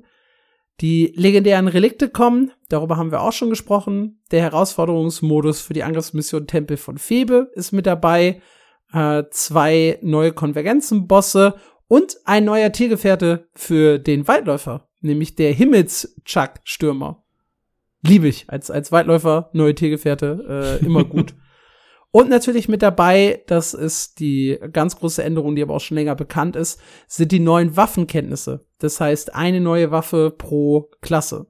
Und da haben sie auch noch mal angekündigt, dass sie im Vergleich zur Beta ein paar Änderungen vorgenommen haben. Am wenigsten am Waldläufer. Der war schon irgendwie relativ gut, so wie er war mit seinem Hammer. Äh, nur diese Fähigkeit Naturgewalt, die ich so mega cool finde, sobald man halt sechs, Stacks, äh, sechs Stacks gesammelt hat, äh, wurde man dann halt äh, größer, stärker und äh, das reduzieren sie jetzt auf fünf Stacks. Und das heißt, cool. man wird noch schneller, größer und stärker. Liebe ich. Ich freue mich am meisten auf die Legendary Rüstungen. Die sehen einfach so cool aus. Gerade die mittlere hat's mir besonders angetan. Ja, das äh, geil. Geil, freue ich mich ja seit Anfang an drauf. Ja, wenn ihr euch genauer für die Änderungen im Vergleich zu Beta oder für die Waffen allgemein interessiert, wir können noch mal ganz schnell durchgehen. Der Waldläufer bekommt den Hammer, der Dieb bekommt Äxte, äh, die dann halt zustandsbasierten Schaden machen. Der Krieger bekommt den Stab, der Wiedergänger bekommt das Zepter. Der Mesmer das Gewehr, unter anderem mit einer Portalfunktion. Das ist drin. auch geil. Äh, Elementarmagier kämpfen mit Pistolen. Wächter bekommt auch Double Pistol. Hier auch sehr cool im Blogpost. Die zwei Pistolen hatten einen Traumstart und überzeugten sofort in allen Modi für einen zustandsbasierten Wächter. Das heißt, da haben sie auch nahezu nicht dran geschraubt, sondern der ist so, wie er in der Beta war, äh, wird er jetzt auch ins Spiel kommen. Nekros bekommen Schwerter, Ingenieure bekommen den Kurzbogen. Und dann äh, sind wir, glaube ich, auch schon durch mit den neuen Klassen. Also der Gewehrmessmer ist, glaube ich, so an sich das Coolste. Nicht vom Gameplay, sondern rein vom, vom Look und vom Feeling her. ja, dann wird, äh, wie gesagt, der Patch jetzt äh, nächste Woche Dienstag veröffentlicht. Sie haben auch einen Ausblick gegeben auf das, was danach kommt. Am 19. März wird es ein allgemeines System-Update geben. Da geht es unter anderem um das Thema Post-Processing. Das äh, finde ich super, super spannend, weil bisher gibt es nur die Option niedrig, hoch und aus. Und jetzt wollen sie die verschiedenen äh, Optionen einzeln anpassbar machen. Das heißt, den Blumen, die Farbabstufungen, die Farbtöne, Lichtstrahlen und Auswahlkorrekturen sind jetzt Unterpunkte. Und das finde ich so geil, weil ich habe diesen äh, Bloom-Effekt immer unheimlich gehasst und deshalb Ja. Post-Processing nach unten gesetzt, obwohl das für die Farben und vor allem die Lichtstrahlen immer schlecht war, das nach unten zu setzen. Und jetzt kann ich diese Blumen einfach wegmachen und den ganzen Rest aktivieren und habe dann sogar Spaß mit dem Post-Processing. Ich denke da jetzt vielleicht zu weit. Das, das kann durchaus sein. Aber glaubst du, das ist ein erster Schritt in Richtung äh, Arc DPS und andere dritte Tools wie zum Beispiel Reshade loswerden zu wollen? Nee, das glaube ich nicht. Ich glaube, das ist wirklich einfach Quality of Life. Ja, ich hoffe es. Ich denke einfach zu schlecht von, von Spieleentwicklern. Ich musste da an, als erstes an Reshade denken, womit sich ja sehr viele ausgeholfen haben. Es war eben ein externes Programm, um Farben und Post-Processing ein bisschen anzupassen. Ja. Aber das glaube ich nicht, dass äh, das getackelt werden soll. Ansonsten ist im 19. März noch mit drin eine Aktualis Aktualisierung der Balance. Äh, vor allem der Scharfschütze soll angepasst werden. Äh, dann gibt's neue Erfolge. Und zwar fürs PvP und WVW. Da sind die Leute teilweise an dem Max-Cap angekommen, was die Erfolgspunkte und die Titel angeht, wenn man Siege mit einer Klasse oder wenn man äh, insgesamt Kills im WVW macht oder ähnliche Sachen. Also ihr kennt das ja wahrscheinlich. Ähm, es gibt Ränge für zum Beispiel 500 Siege, glaube ich, wenn man die mit einer Klasse gemacht hat im PvP. Und das, wobei es muss niedriger sein als 500, weil jetzt werden die Ränge 500, 750 und 1500 hinzugefügt, samt neuen Titeln. Das heißt, äh, beim Ingenieur, das haben sie als Beispiel genommen, sind die neuen Titel jetzt legendäres Genie, sagenhaftes Genie und ultimatives Genie. Hm. Also Genie ist ja das, was sich immer durchzieht durch Ja. den Titel und er geht halt jetzt immer weiter nach oben. Fürs WVW, der Rächer des Reiches, wo es dann um Spielerkills geht, ähm, da werden jetzt ebenfalls neun zusätzliche Ränge hinzugefügt. Die waren doch so schon super hoch. Ja, ja, aber die Leute sind jetzt teilweise angekommen, ne? Oben. Übel. Und das wollen sie jetzt halt ein bisschen äh, pushen und nach oben drücken. Wie hoch ist jetzt der höchste? Steht das dabei? Äh, es sind jeweils 250.000 Kills pro Rang. Mal neun sind dann halt, äh, mal zehn wären es ja 2,5 Millionen. Also, 2,25 Millionen. richtig. Das kann ein bisschen dauern, bis Ja. sich so viele Spieler gezählt haben. Und für den 16. April, ich finde das Datum 16. April ein bisschen strange, äh, bringen sie die Super Adventure Box zurück mit ein paar Ergänzungen zur neuen Welt 3. Die haben sie ja letztes Jahr gebracht als äh, in Anführungszeichen Testzone und die wird jetzt ein bisschen erweitert in diesem Jahr. Ach, schön. Super Adventure Box ist so ein Ding, was, glaube ich, von sehr vielen geliebt und gefeiert wird. Ja, dann haben sie halt noch gesagt, da kommt noch ein vierteljährliches Update für Guild Wars 2 dann logischerweise im zweiten Quartal. Und dann geht's in Richtung nächste Erweiterung. Cool. Ja, da habe ich Bock drauf. Ich bin gespannt, was sie jetzt nach dem, das war jetzt quasi, es, ist, es sollen ja immer in sich abgeschlossene Geschichten sein in der Erweiterung, aber wir sind ja jetzt in so eine komplett fremde Welt abgedriftet und ich bin gespannt, ob sie das jetzt bei der nächsten Erweiterung auch wieder machen oder ob sie sagen, okay, wir gehen jetzt einfach noch mal in eine andere Zone von Tyria rein. Ich hoffe fast ein bisschen auf Tyria. Ich, Ich auch. mochte das nicht so wirklich. Das wird irgendwo ganz weird abtauchen. Ja, gehen wir rüber und tauchen zu Black Desert Online ab. Das ist auch schon das Stichwort, denn das könnt ihr jetzt viel besser mit dem Pearl Abyss Merch Shop. Das klingt wie Werbung, ist es tatsächlich nicht. Es gibt nur wenig News, wir haben es jetzt mit reingenommen. Es gibt jetzt äh, süße Hölle bis, wenn ihr Werbung bei uns schalten möchtet, ne? Meldet euch. Ja. Telefon, E-Mail-Adresse habt ihr ja, Wir, ne? wir, wir sind, sind erreichbar. Da gibt's diverse T-Shirts, Kissen, Tassen, Anhänger, was auch immer euer Herz begehrt von Black Desert. Ähm, größtenteils in einem, ich sag mal, eher niedlicheren Stil. Niedlich. Ich find's gruselig mit dem Schwarzgeist überall drauf. Ja, Vor allem dieses zwölf äh, Feeling-T-Shirt. Der, der glückliche Schwarzgeist, der böse Schwarzgeist, der schlafende Schwa Schwarzgeist, das ist total weird. ja. Nicht das, meins. Das stimmt allerdings. Zum zweiten Black Desert News. Äh, es wird acht Jahre alt.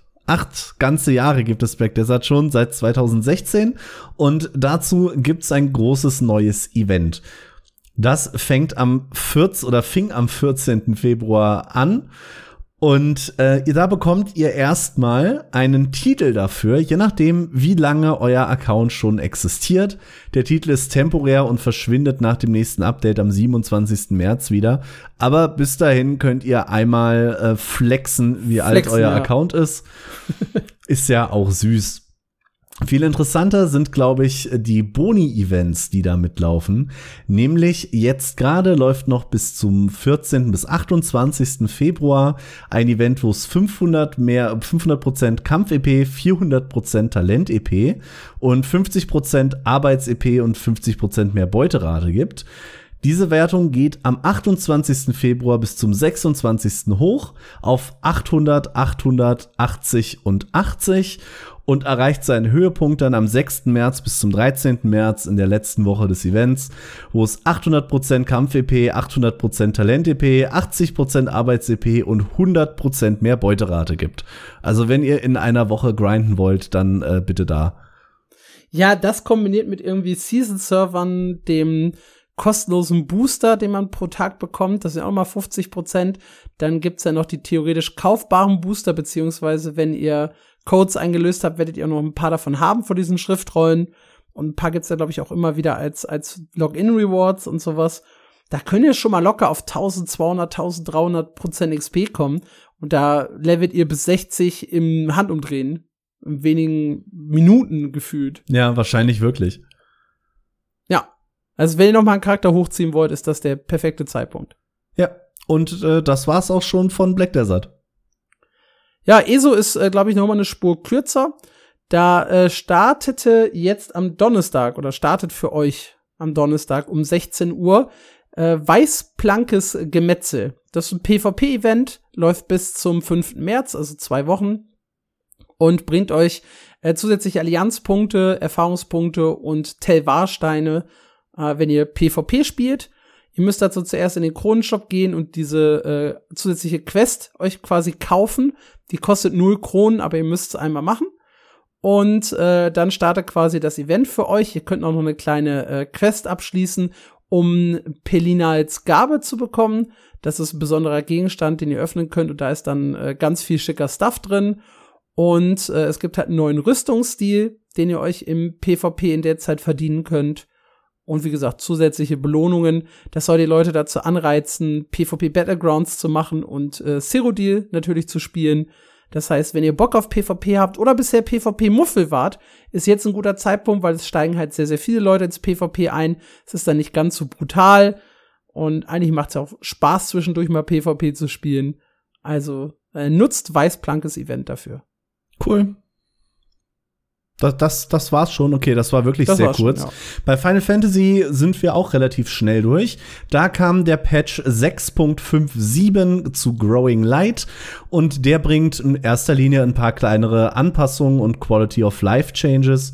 Zum Beispiel gibt es in der Auftra für die Aufträge des äh, Hauptszenarios jetzt mehr Teleport-Tickets, teilweise sogar bis zu äh, vier bis fünfmal mehr Tickets für manche Quests. Außerdem wurde das Wochenlimit für Pandemonium Anabaisos verändert.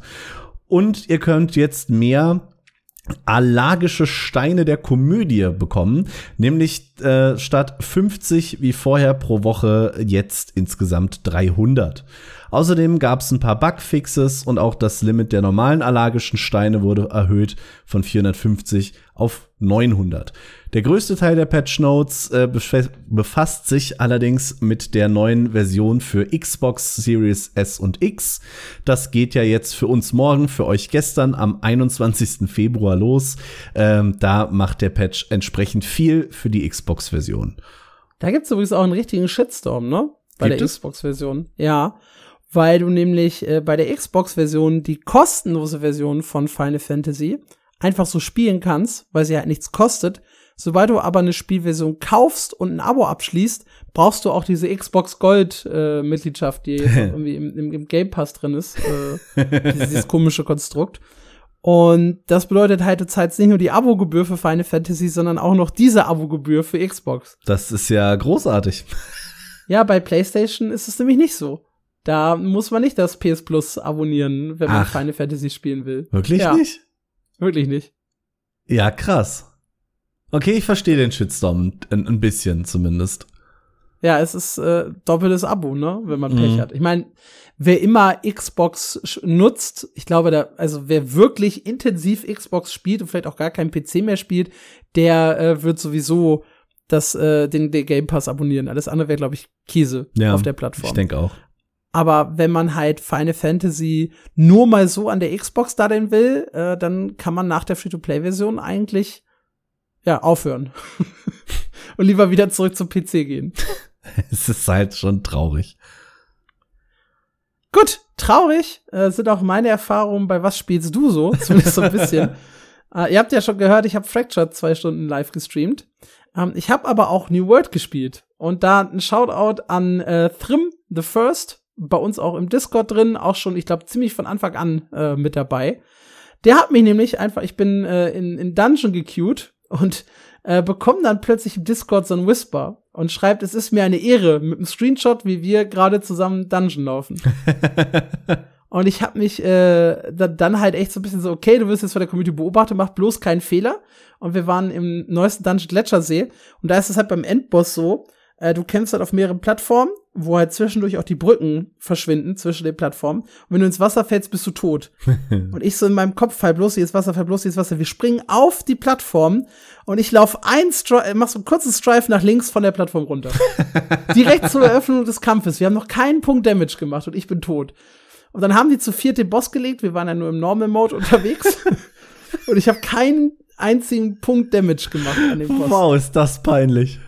Ja, unangenehm. Richtig unangenehm. ja, Fractured war wie gesagt auch unangenehm. ich habe ein bisschen äh, Season of Discovery sonst gespielt und äh, ja, das war's auch schon auf meiner Liste. Und äh, Guild Wars 2 äh, natürlich. Die ist Mondneujahr. Natürlich. Muss ja, du brauchst ja Gold irgendwoher. Ja, ich habe Lost Ark gespielt, wenig überraschend. Wir haben uns diese Woche an Valtan Extreme versucht und das hat echt viel länger gedauert, als ich dachte.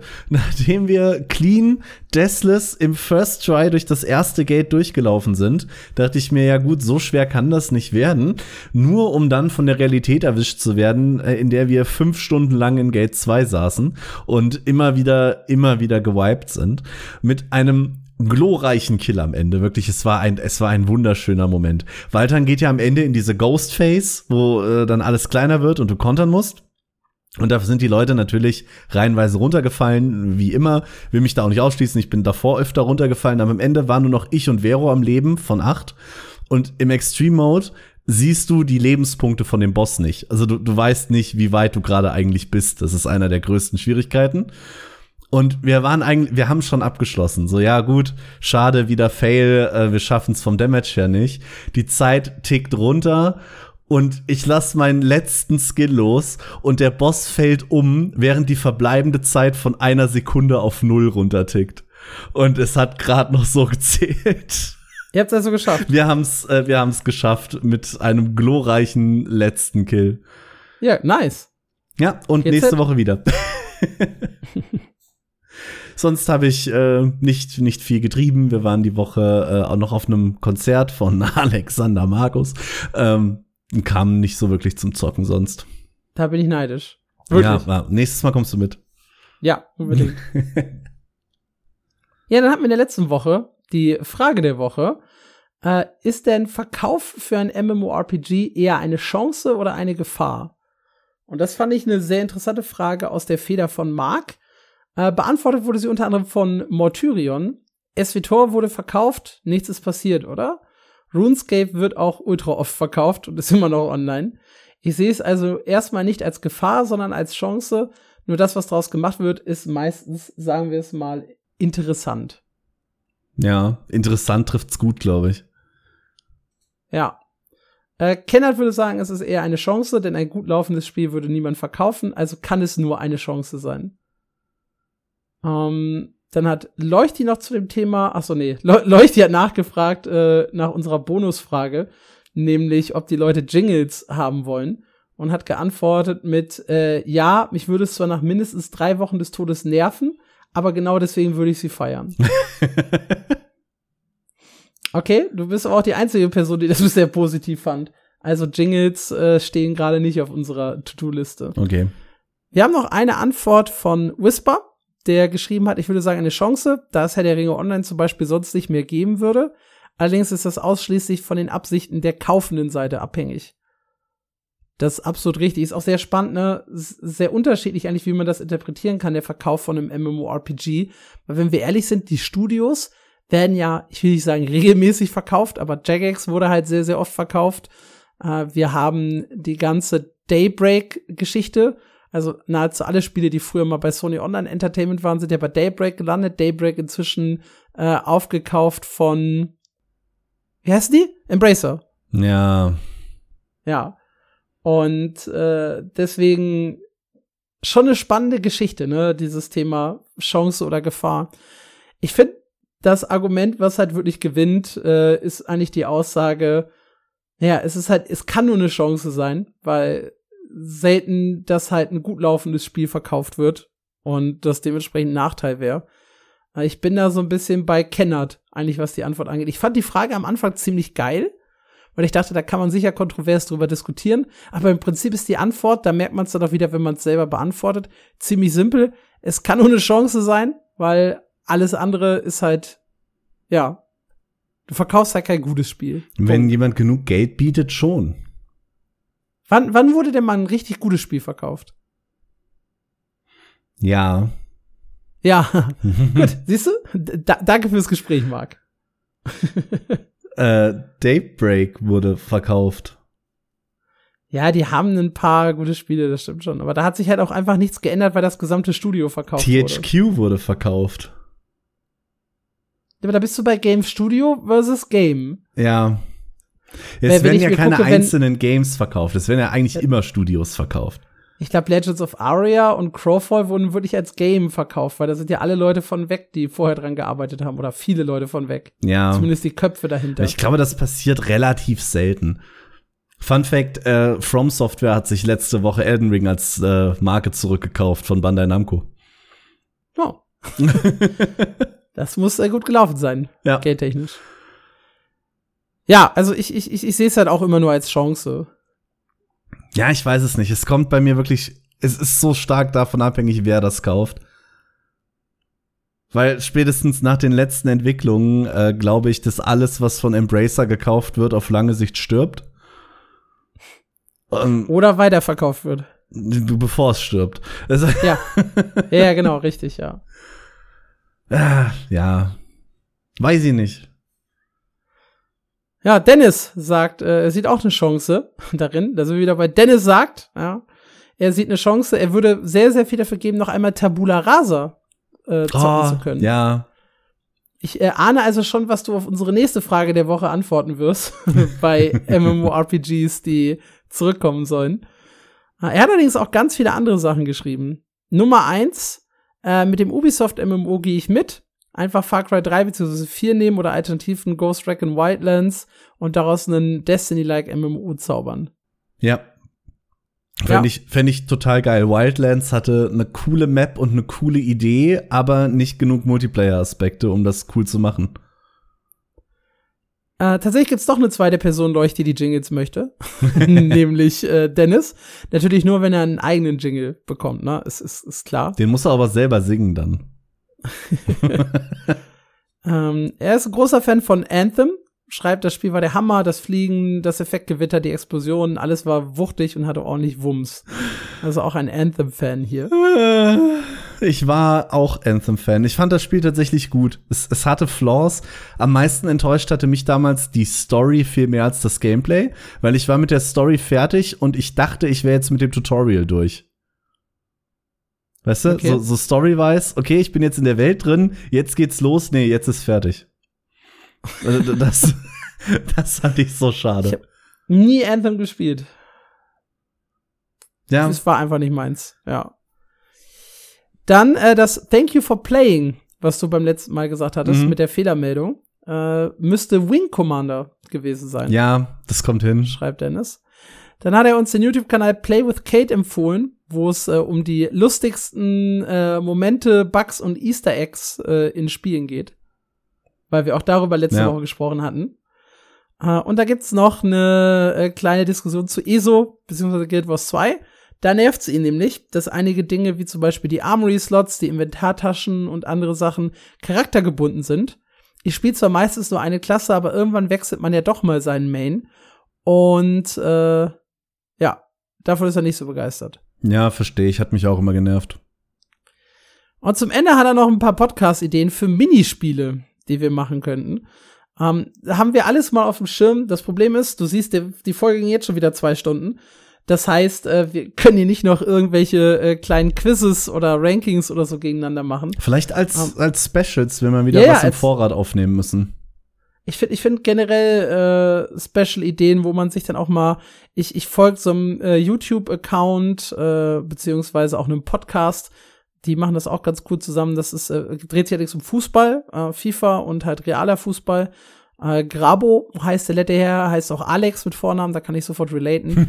und ähm, der, die machen das auch so, dass die zum Beispiel Fußball Tic-Tac-Toe machen, dass die Wer wird Millionär gegeneinander spielen und solche Sachen. Mhm. Äh, das ist sehr, sehr unterhaltsam und sowas steht auf jeden Fall auch mal auf der To-Do-Liste für uns beide, definitiv.